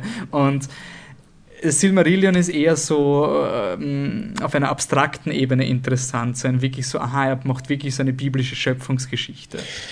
Wobei Und, ja. ich schon noch gleich dazu sagen will, äh, das gegen Ende, es gibt dann eben am Ende auch im Silmarillion-Kapitel halt wirklich zu den Ringkriegen und so, die schon auch für mich sicher mitunter die interessantesten sind, weil dann hast du halt einfach wirklich wieder den direkten Bezug zum Herr der Ringen und äh, die letzten paar Kapitel sind eigentlich wirklich nur äh, Ringkrieg und das ist halt einfach wieder wirklich voll Herr der Ringe und direkt dort schließt dann, schließen dann eben die Geschichten vom Hobbit und vom Herrn der Ringe an. Ähm, das heißt, die sind auf eine ganz andere Weise interessant. Während alles, was eben davor ist, ist teilweise schon auch sehr weit weg von den Geschichten, die du kennst. Ähm, ich würde auch sagen, um wieder den Bogen zu den Filmen zurückzuschließen, ähm, weil, weil wir vorher gesagt haben, dass, dass die Bücher immer mehr geben. Ich will wirklich anmerken, aus Filmfans die Extended Editions sind ein Wahnsinn wegen der Bonusmaterialien. Also ich ja. finde, in den Bonusmaterialien, wenn man sich wirklich dafür interessiert, und das ist auch nur reines mit der Welt beschäftigen, dann kriegen diese Filme eine, also so sehr ich Probleme mit den Hobbit-Filmen und alles mache. Ich, ich freue mich so sehr auf die Extended Edition vom dritten Hobbit-Film, weil da wieder neun Stunden Making-of drin sind und dann wird jedes Detail erklärt und da kriegst du ein, eine neue Wertschätzung, auch wenn du mit dem Endprodukt nicht so. Es ist ähnlich wie Avatar. Ich bin mit dem Endprodukt nicht wirklich zufrieden, aber wenn du dann siehst, was da an, an Gedanken hineingesteckt wurde, dann bist nicht mehr so, so radikal dagegen, weil du einfach denkst, okay, ich meine, es ist ja wirklich ein nobler Versuch und das zählt für mich teilweise mehr als jemand, der nur ein halb. Es ist nicht nur ein Actionfilm. Ja, also so sehr ich meine, dass, dass, der, dass der dritte Film komplett überhäuft ist mit Actionsequenzen und sonst irgendwas, es steht dahinter immer noch eine Intention. Und das ist das, was den Franchise im Endeffekt für mich rettet, auch wenn ich massive Probleme mit den Hobbit-Filmen habe. Aber vielleicht, vielleicht wird da Peter Jackson auch noch ein Interview oder irgendwie, ja, es geht dann auch kommentierte Tonspuren und so und vielleicht werden wir dann auch das Rätsel lüften, wieso Gandalf da zum Ende so verantwortungslos agiert, obwohl er weiß, dass da ein Ring ist. Also das auf jeden Fall, weil, weil Peter Jackson ist äh, in den Audiokommentaren unglaublich ehrlich. Also das, das überrascht mich immer wieder in den Audiokommentaren. Er auch Dinge, die, mit denen ich absolut nicht übereinstimme, wie zum Beispiel das Ende vom, vom zweiten Film er erklärt zumindest, warum er sich so entschieden hat. Und das muss ich von ihm als Filmemacher schon sehr wertschätzen. Also ich finde, er ist schon ein Filmemacher, der zumindest immer rechtfertigt, warum er Dinge tut, auch wenn ich nicht damit übereinstimme. Ja gut, wollen wir hier mal langsam den Deckel drauf tun so? Ja, passt, machen wir. Ähm, ich denke gerade an eine nette Überleitung, aber wir sind immer die, die Überleitungen sind so schwierig. Ähm. Und das Schlimmste, was du tun kannst, ist danach sagen, ah, das war jetzt eine gute Überleitung. Na, das ist bei uns ist das schon fast ein Sport. Also, also wir, wir lassen das immer drin, sozusagen. Es ist ähnlich so, so ein bisschen toll, also ein bisschen Peter Jackson-Mentalität, der Weg ist das Ziel. Also wenn wir nicht, wenn wir nicht erklären, wie wir zur Überleitung kommen, dann ist es ja nichts wert. Ähm, Nein, ich weiß es wirklich nicht. Also wir machen einfach den Deckel drauf. Machen wir es wie Peter Jackson und sind schneller fertig, als man geglaubt hat. Also Vielleicht haben sich Leute noch erwartet, dass das jetzt länger dauert, aber wir gehen direkt zu Kontaktmöglichkeiten. Ja, äh, ich bedanke mich sicher, dass ich hier sein durfte. Ich hoffe nicht zum letzten Mal. Für all die, die jetzt denken, ah, ja, von dem wollen wir vielleicht sogar noch mehr hören oder sehen oder lesen, so wie die etwa eine Person vielleicht. Ah. Ich kann es nochmal erwähnen, nerdybynerds.ch und wie es sich für schon fast 2015 gehört, sind wir natürlich entsprechend auch auf Facebook und Twitter vorhanden. Alles das findet ihr bei uns auf der Seite. Ein Podcast haben wir auch, wie schon angetönt wurde, auf Schweizerdeutsch. Ich weiß nicht, ob ihr auch eine Schweizer Zuhörerschaft habt. Dann dürft ihr natürlich da sehr, sehr gern auch reinhören ja, ich bedanke mich nochmal und äh, natürlich bei euch fürs Hiersein und auch schon für, bei den Zuhörern, Zuhörerinnen fürs Zuhören und äh, hoffentlich war es nicht das letzte Mal. Okay, hat mich gefreut. Ähm, es wird sicher nicht das letzte sein, dass der Joey dabei war, weil wir haben ja schon im Hintergrund ein bisschen verhandelt. Der Herr der Ringe ist zwar vorbei, aber Game of Thrones bleibt uns. Deswegen wird sich wahrscheinlich auch nicht aufhören, dass der Dominik immer bei unseren Special Podcasts dabei ist. Das heißt, es wird auch nicht das letzte Mal sein, dass wir über den Zwergenrassismus diskutiert haben. und ich würde, also Joey, wir können es eh schon ein bisschen anteasern, oder? Also wir haben schon ein bisschen darüber geredet, dass wir von dem Telltale mhm. Games Game of Thrones ähm, da so Podcasts machen werden. Also es gibt so eine fünf Episoden Geschichte, von denen jetzt die erste auf Steam rausgekommen ist. Und das wird, glaube ich, eine, also wenn man sagt, diese Diskussion war schon nicht unbedingt immer auf den Hobbits, sondern auch auf Details, wo wir uns irgendwie verlaufen haben. Da glaube ich, dass dieses Spiel noch mehr Möglichkeiten bietet, weil es wird ziemlich sicher darauf hinauslaufen, auf die Frage, wie viel Freiheit hat man in einem Computerspiel und wie viel Freiheit will man eigentlich? Und ich glaube, das wird auf jeden Fall ziemlich spannend und da, müß, da braucht man auf jeden Fall Gamer, die da mitdiskutieren. Ja, gerade äh, Game of Thrones hat uns ja schon einmal viel Stoff geliefert, da lang und ausgiebig drüber zu reden. Ich glaube, der Podcast, den, äh, der ist auch in eurem Feed da gelandet. Genau, also ja. fleißige Hörer werden den bereits kennen und sonst äh, unbedingt noch nachhören. Wir haben vor einiger Zeit mal zur vierten Staffel von Game of Thrones uns ausgiebig drüber ausgelassen. Ja, nicht nur die vierte Staffel, auch ein bisschen das Ganze so. Na passt. Ähm, fliptetruck.com ist weiterhin die Ansprechadresse. Auch wie Nerdy bei Nerd sind wir auf ähm, eben Facebook, auch normales Feed für den Podcast.